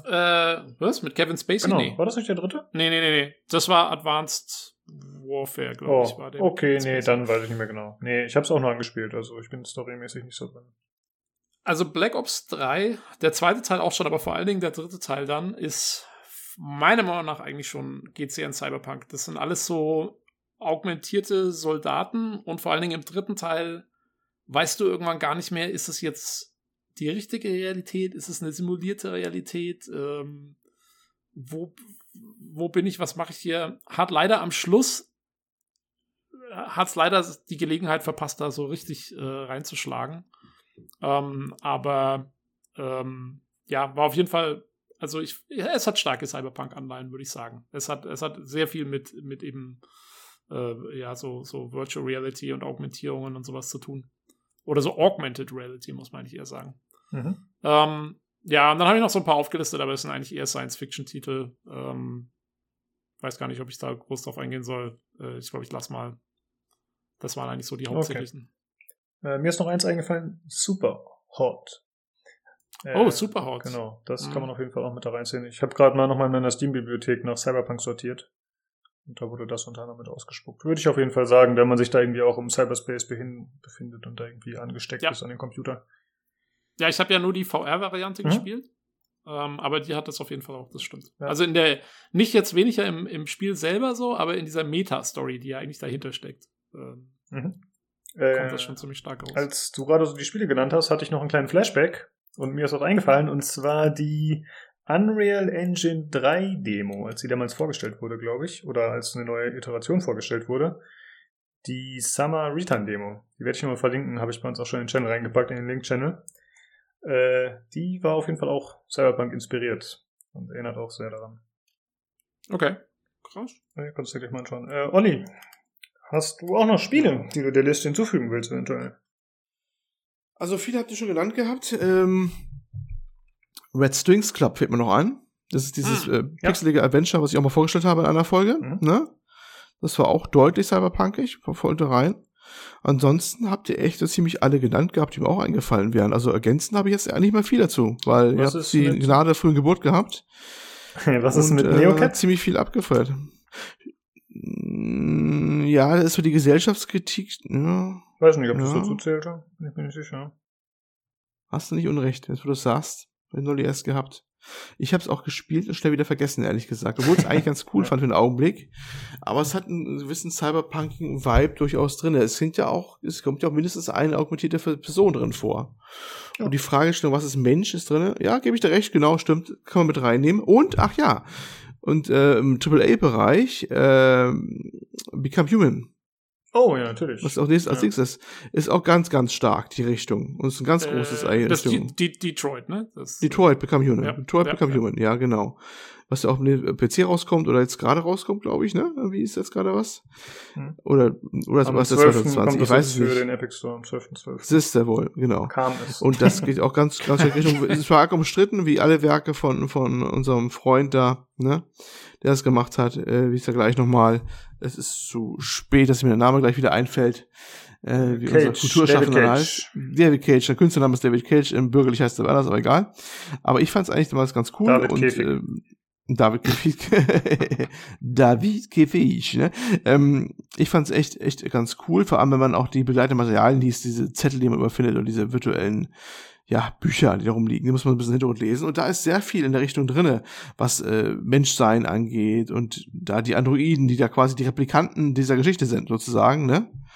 Weil auch manchmal diese Geschichten, die da im Hintergrund äh, erwähnt werden, viel bedeutsamer sind oder mehr über die Gesellschaft als solche darstellen, als, als fast alles in, im Spiel. Wenn du zum Beispiel irgendwas findest, dass du ja irgendwie eine, äh, glaube ich, eine Mission zu irgendwas, was ein Jupiter oder Saturnmond ist und da sind, sind die Androiden an Bord und man weiß, dass sie auch nicht zurückkommen, die werden da abgeschaltet werden quasi da. Also es ist eine One-Way-Mission und so, ne? Was es quasi ausmacht überhaupt, was es bedeutet und so. Da haben die ja ganz viel und ja, viele andere Szenen auch. Also das muss man auch erwähnen, das ist das Ding. Das ist auch, auch recht cyberpunkig und finde ich schon, gehört schon irgendwie mit rein. Allerdings auch wieder ohne Cyberspace. Mhm. Aber ähm, ja, doch, würde ich mit reinrechnen. Mhm. Äh, also mir ist gerade aufgefallen, das sind einfach zu viele Spiele, die wir tatsächlich auch reviewed haben mittlerweile in den Folgen. Also das sind bestimmt jetzt schon zehn Folgen, die ich verlinken müsste später. Äh, das lasse ich. Nicht weil, nicht weil mir das so viel Arbeit ist, sondern einfach, weil ich glaube, das ist dann ein bisschen redundant. Deswegen, wenn euch, äh, wir haben ja die Titel jeweils genannt, also wenn euch was interessiert, dann sucht euch raus. Oder hört einfach unseren ganzen Backlog. das wäre uns am liebsten. Hol, es sind, Ja. es sind nur 100 Folgen. Genau. Ja. 99. Bis zu fünf Stunden lang. Ja. aber- genau. Äh, ja, gut, wenn wir bei Spiel nichts mehr haben, dann würde ich zumindest noch einmal kurz nennen, Altered Carbon. Also ich meine, wir haben ja schon drüber gesprochen gerade, äh, aber ich habe auch in einer früheren Folge schon mal etwas länger drüber gesprochen. Ist auch im Folgentitel auf jeden Fall mit drin. Das war Folge Folge 11 war das. Mm, Ja, da habe ich schon ein bisschen begeistert drüber gesprochen. Ich finde, das ist so eine, ein klassisches Cyberpunk-Szenario mehr für mich, muss ich sagen. Also da gibt's eben dieses äh, Thema mit dem austauschbaren Körper, dass man Teile austauscht, dass der Körper eigentlich nichts wert ist. Es gibt die Reichen, die oben in den Wolken leben, während die Armen sich äh, unten eben im Dreck rumschlagen müssen. Es gibt diese ganzen, äh, ja, die ganzen Elemente, die mich tatsächlich daran erinnern. Äh, das ist, finde ich, sehr Cyberpunk. Auf jeden Fall von am, noch am meisten von vielen der Werke, die wir heute genannt haben. Ja, ach so, eine Sache ist mir noch eingefallen vorhin. Äh, was haltet ihr von das fünfte Element? Das ist ja schon Sci-Fi, aber vieles daran finde ich auch irgendwie cyberpunkig. Also diese ganze Stadt und so, das ist für mich nicht so Sci-Fi. ja, aber also den Film würde ich auch definitiv Sci-Fi. Hm, ja, ja, genau, ja, wegen Aliens und so, das geht ja das dann doch deutlich weiter noch, genau.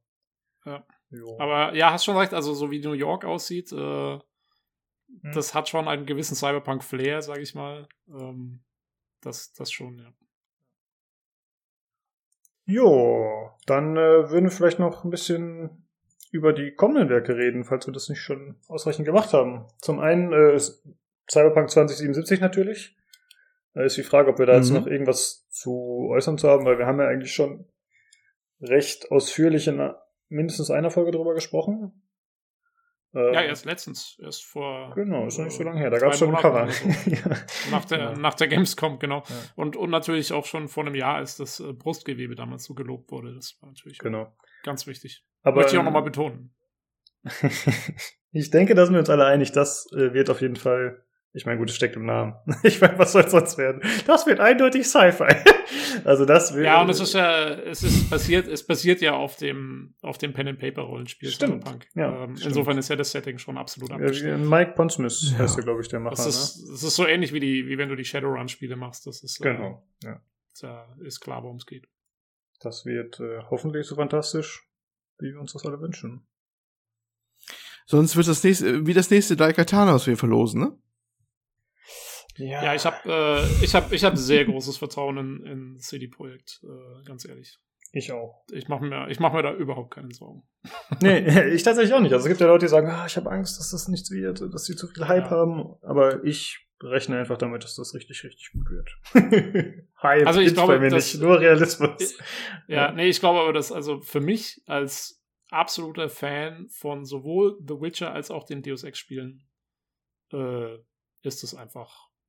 Da, also da müssen sie schon extrem viel falsch machen, damit das, äh, damit mir das nicht taugt, das Spiel. Mhm. Ja. ja, es gab jetzt äh, gerade in der jüngeren Vergangenheit auch wieder Meldungen, dass es äh, deutlich kleiner ausfällt, was ja eigentlich schon bekannt ist gegenüber The aber dass es dadurch eben mehr Wiederspielwert erhalten soll und mehr Variation. Und äh, ja, ich finde den Ansatz eigentlich gut. Also ich habe The nie beendet. Aus Gründen. Ich kam da bei irgendeiner Quest nicht weiter, habe dann nicht mehr weitergespielt und dann habe ich einen Wiedereinstieg einfach nie gefunden, was finde ich bei so großen Spielen immer die Gefahr ist. Und von daher finde ich es gar nicht so schlimm, wenn es vergleichsweise klein wird. Und äh, wenn dann Jo. noch äh, anständiger Content nach einiger Zeit nochmal kommt, dann nehme ich den gerne mit. Und ich habe da auf jeden Fall Bock drauf. Ich brauchte für einen vollständigen Durchgang von The Witcher 3 mit allen DLCs, zudem als, und das war mein zweiter Durchgang, das heißt, da kannte ich das Spiel eigentlich schon, äh, brauchte ich 165 Stunden. Ja. Das heißt, wenn es ein bisschen kleiner ausfällt, ist okay. ja.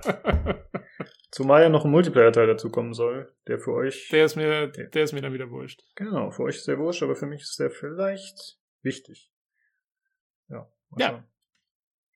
Äh, Dann kannst du endlich äh, deinen Arm teilen und mit der Gatling selber auspacken. Ah, endlich den Arm an den Computer anschließen. Ach nein. Hm. Das wäre schon cool. Ansonsten äh, The Last Night möchte ich gerne noch nennen.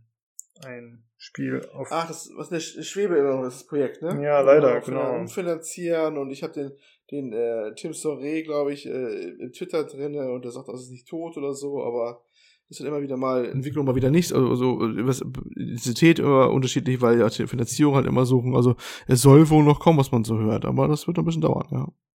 Ja, das ist ein bisschen schade. Das ist ja dieses Pixel-Spiel, was vor einigen Jahren mittlerweile schon vorgestellt wurde und echt. Ja, genau. Also mit verschwunden 2D, so von der Seite, wo es eher so Pseudo 2D ist, mit tiefen Informationen drinne. Ich glaube, die Grafik ist da schon relativ aufwendig, was die gemacht haben. Es wird schon ein bisschen mehr werden. Der hat da eine ganz eigene Engine für geschrieben, glaube ich, und all sowas. Also das ist schon recht aufwendig. Deswegen ist auch so langsam und so teuer, das Projekt.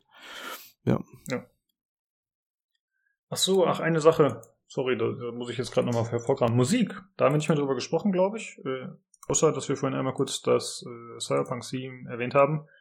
Äh, grundsätzlich haben wir vorab schon gesagt, es gibt eigentlich sehr das meiste, was man an Cyberpunk-Musik kennt oder hört, das kommt eigentlich aus den Spielen, Filmen selbst. Ja, also es gibt wenig Musik, die dem klar zugeordnet ist und Musik ist dann, finde ich, auch weniger eingeschränkt. Da gibt's dann da ist es dann noch schwieriger festzumachen, ist es Cyberpunk oder nicht.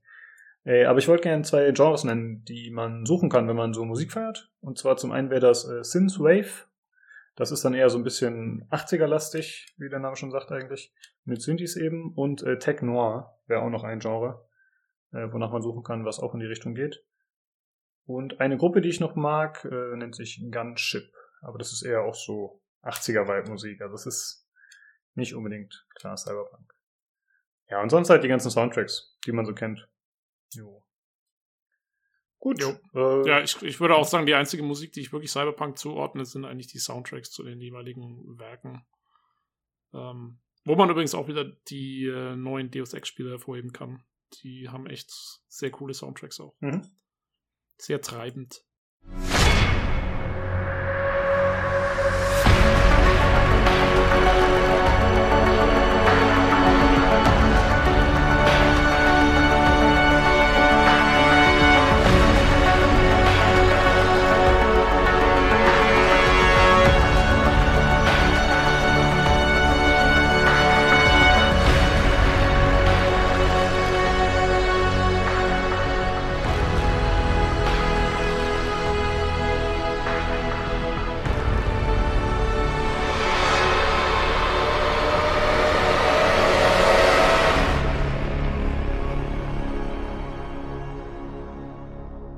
Ich habe äh, die letzten Tage mich doch noch äh, relativ viel mit dem Thema beschäftigt und auch einfach viel Musik gehört in der Richtung. Und da ist mir aufgefallen, dass zum Beispiel Cyberpunk 2077 und die Musik, die man bisher davon kennt, äh, das ist von, boah, wie heißt der? Cyber heißt der, glaube ich. Der Mensch, der die Musik gemacht hat. Passend, passenderweise. ja, ich hoffe, ich schmeiß gerade nicht durcheinander. Aber auf jeden Fall finde ich, die Musik ist gar nicht so das, was ich als Cyberpunk unbedingt einsortieren würde.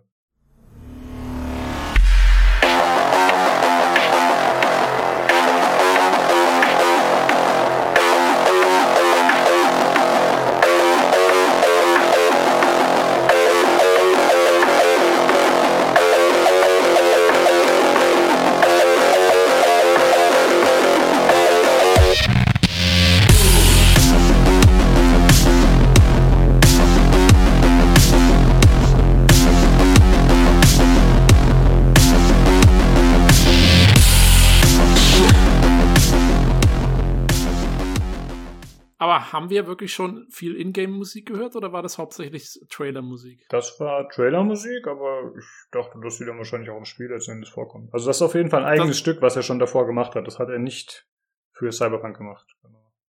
Okay. Ja, also weil da, da muss man mal aufpassen, weil oft äh, Trailer haben gerne mal ihre eigene Musik, die dann gar nicht so repräsentiert, was im Spiel ist. Ich weiß noch, äh, Dragon Age Origins damals wurde mit äh, Heavy Metal Musik ge gemarketet. Okay. Geschichten. Ja. Ja, und äh, guck dir mal die Trailer an, das ist komplett verrückt. Äh, Okay. also da muss man, da muss man mal ein bisschen aufpassen. Ähm, mal, mal gucken.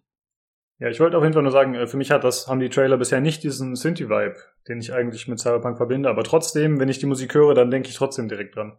Äh, vielleicht auch, weil die Verknüpfung nachträglich erstellt ist, ich bin mir nicht sicher. Aber die, ich finde, von Cyberpunk, diese bekannte Trailer-Musik, die ist eher, naja, ist so eine aggressivere Musik irgendwie.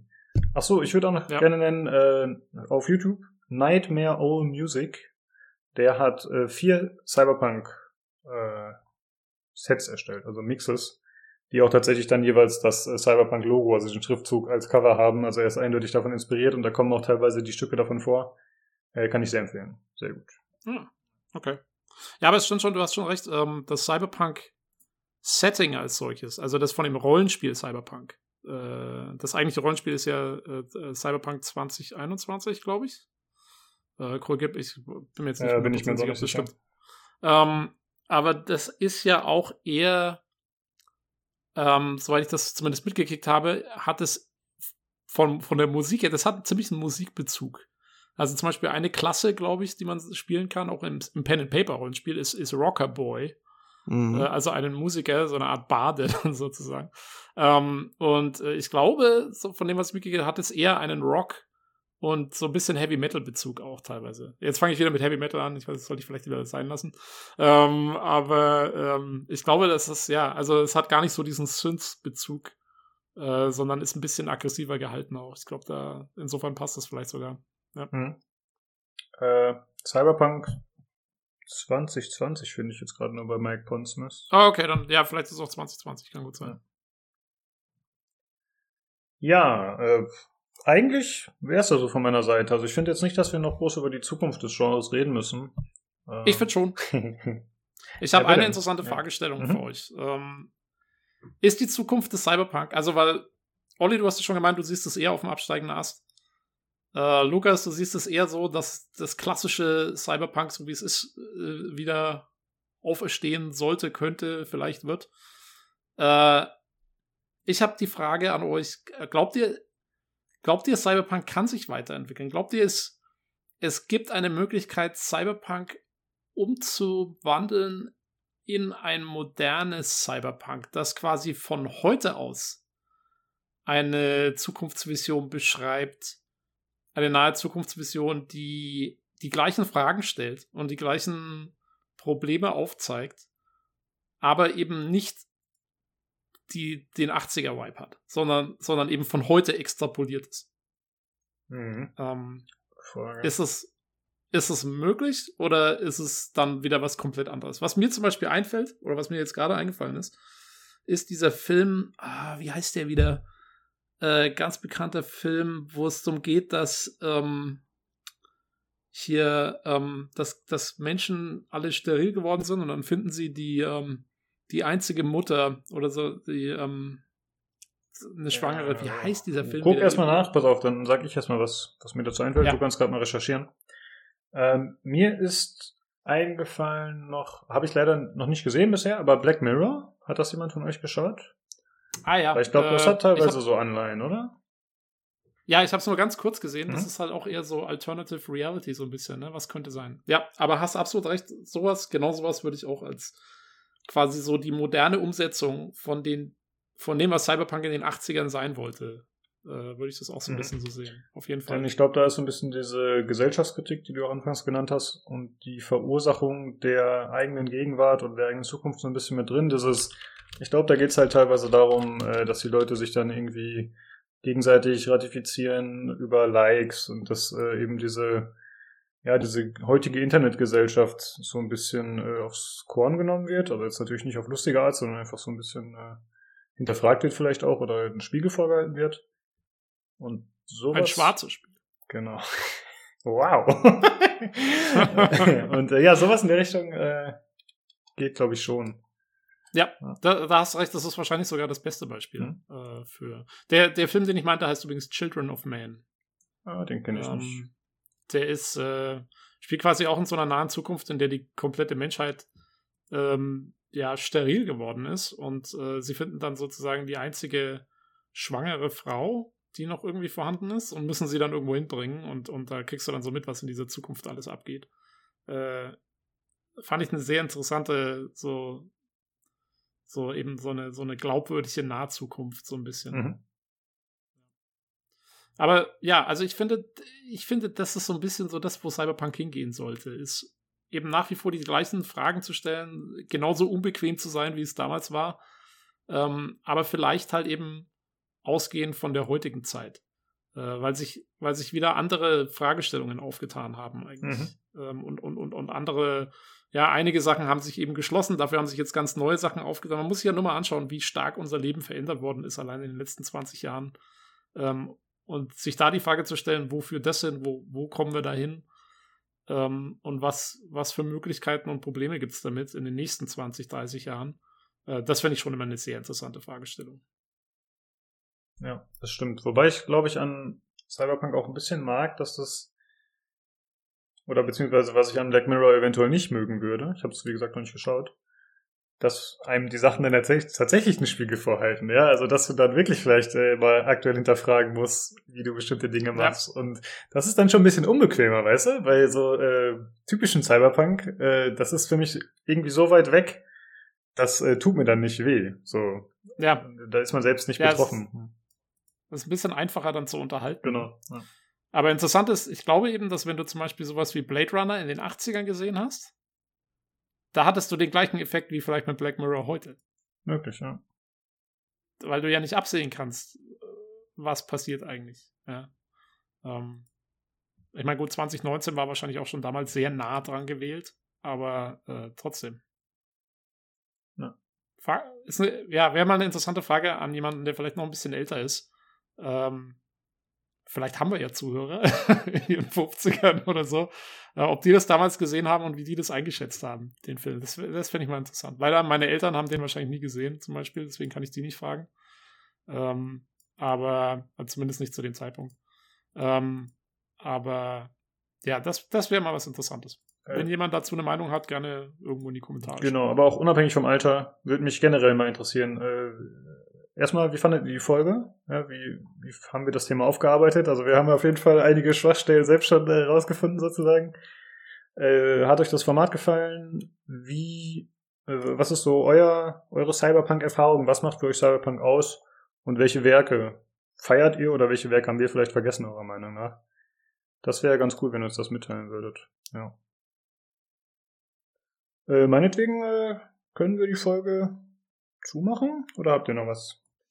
Äh, die Frage ist, du hast ja noch äh, zwei Sachen aufgeschrieben, Olli, unten auf der Liste. Äh, das eine, finde ich, haben wir schon abgehandelt. Einmal, dass es sich, dass es sich immer mehr zum Style-Objekt entwickelt. Ja, da haben wir, genau. glaube ich, schon drüber gesprochen vorhin, ne? Haben wir schon, ja, ja, genau. Genau. Und du hast noch aufgeschrieben, warum kommt die Dystopie eigentlich so gut an? Ja.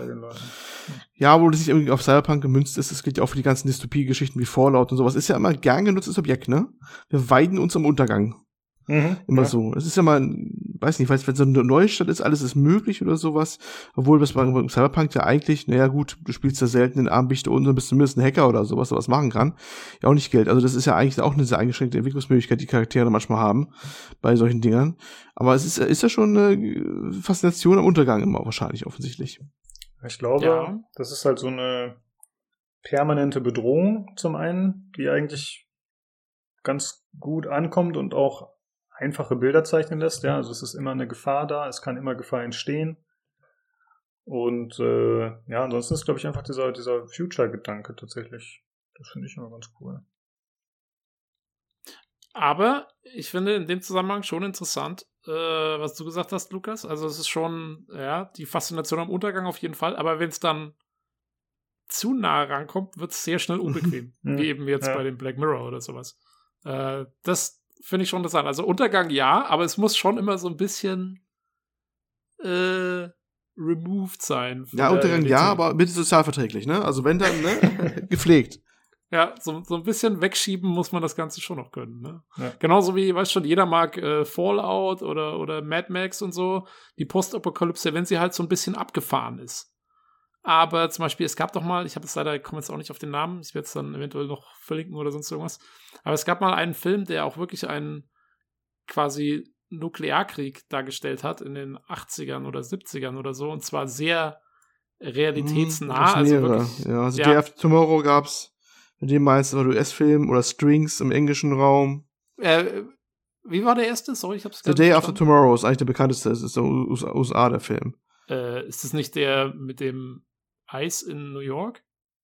Ja, es gibt so einen Katastrophenfilm, aber ich vermute mal, dass der Name jetzt nicht Das so ist jetzt aber nicht der, den du ist. meinst, ne? Nee, nee, der Nee, der, der ist es aber nicht. Ah, ah, okay, also du meinst den, äh, einen, naja, ich glaube, der Hälfte, ich meine noch einen anderen, ist auch egal. Ähm, Ah, nee, warte mal, stimmt. The Day After Tomorrow war der Eisfilm, hast recht. Wie, wie hieß denn Also der, der ist- andere? The Day After, glaube ich, oder? The Day After, glaube ich, ist der nur. ah, The Day After, das kann gut sein, ja. Ja, sorry, The Day Ich, After. ich guck's nochmal nach und schreib's dann. ja, The Day After Äh, von 1983.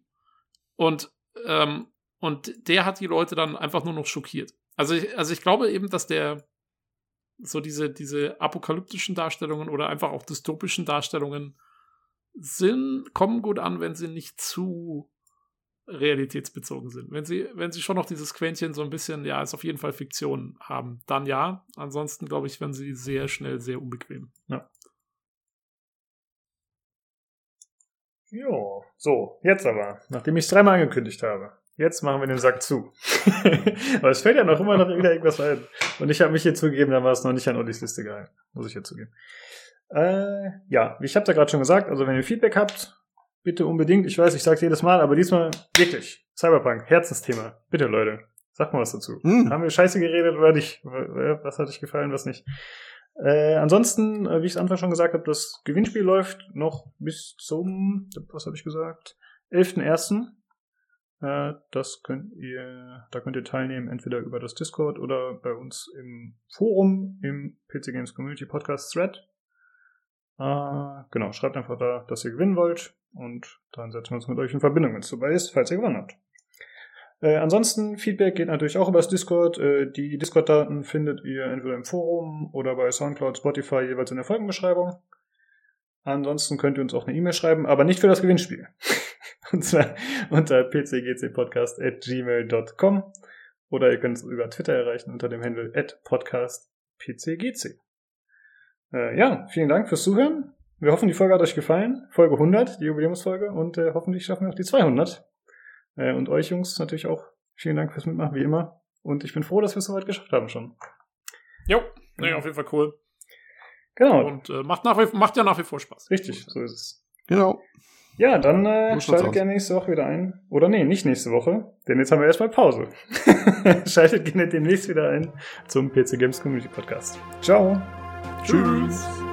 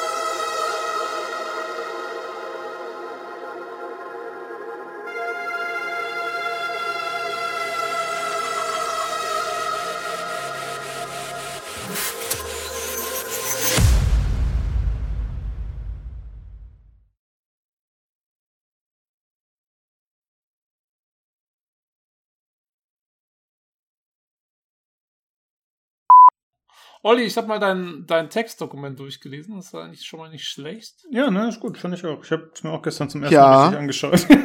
Ich habe, ähm, ich suche es noch gerade wieder. Wo ist es denn? Ja, ich Ich mache angepinnt wieder auch mal was. Brauchbares. Nicht nur so, dass du dir. Ja, ich habe, also mein, mein Vorschlag wäre auch gewesen, man, man könnte das auch so aufziehen, dass man sagt, ähm, dass man eigentlich die ganze Folge drauf aufhängt, hinter der Frage, was genau ist eigentlich Cyberpunk? Weil ähm, das, das kannst du irgendwie so, weil was ist, was ist? Ist es der, weiß schon, ist der, der Artstyle das, was es ausmacht? Ist das ganze urbane Zeug? Ist es die Fragen, die behandelt werden? Und wenn dann welche? Ist es, ist es AI? Ist es Corporate äh, Overlords? Ist es Transhumanism? Ist es Mhm. äh, Ding und, und ähm, Wow. weiß ich nicht. So das- das- deep. So ja, deep. ja, ja, nee, du kannst, du kannst total deep werden mit Cyberpunk auf jeden Fall. Dann lass es gleich mal nachher deep werden, bevor du jetzt deine Deepness jetzt schon voll committest. Ja, nur. Ja, also. Ja, aber die, aber die, die, die wie soll ich es ansprechen, ist halt, dass, ähm, dass wir uns überlegen müssen, wie wir die Folge sozusagen aufbauen wollen. Also Ja, ich finde das, das- von Hm. Olli eigentlich ganz gut, wie er das hier schon mal so gemacht hat, dass wir einfach am Anfang ein bisschen äh, drüber sprechen, was Cyberpunk für uns ist. Finde ich eigentlich ist ein ganz guter Einstieg tatsächlich. Und dann labern wir, labern, laber, laber, laber, die, laber, die, laber. Und dann machen wir die anderen zwei Sachen, die Olli aufgeschrieben hat. Und dann machen wir laber, die, laber, die, laber über unsere Lieblingssachen. Darf ich das, äh, sichern wir diese Aussage gerade nochmal, weil ich könnte mir Ja, ja, das, das wird der Anfang des Podcasts. genau das Nein, das ist die seriöse Folge 100. Zimmer Das können wir wieder. hier nicht machen. Komm, nein, jetzt, nein, jetzt, nein. jetzt nochmal eine Runde singen, da haben wir es perfekt. Ja, okay.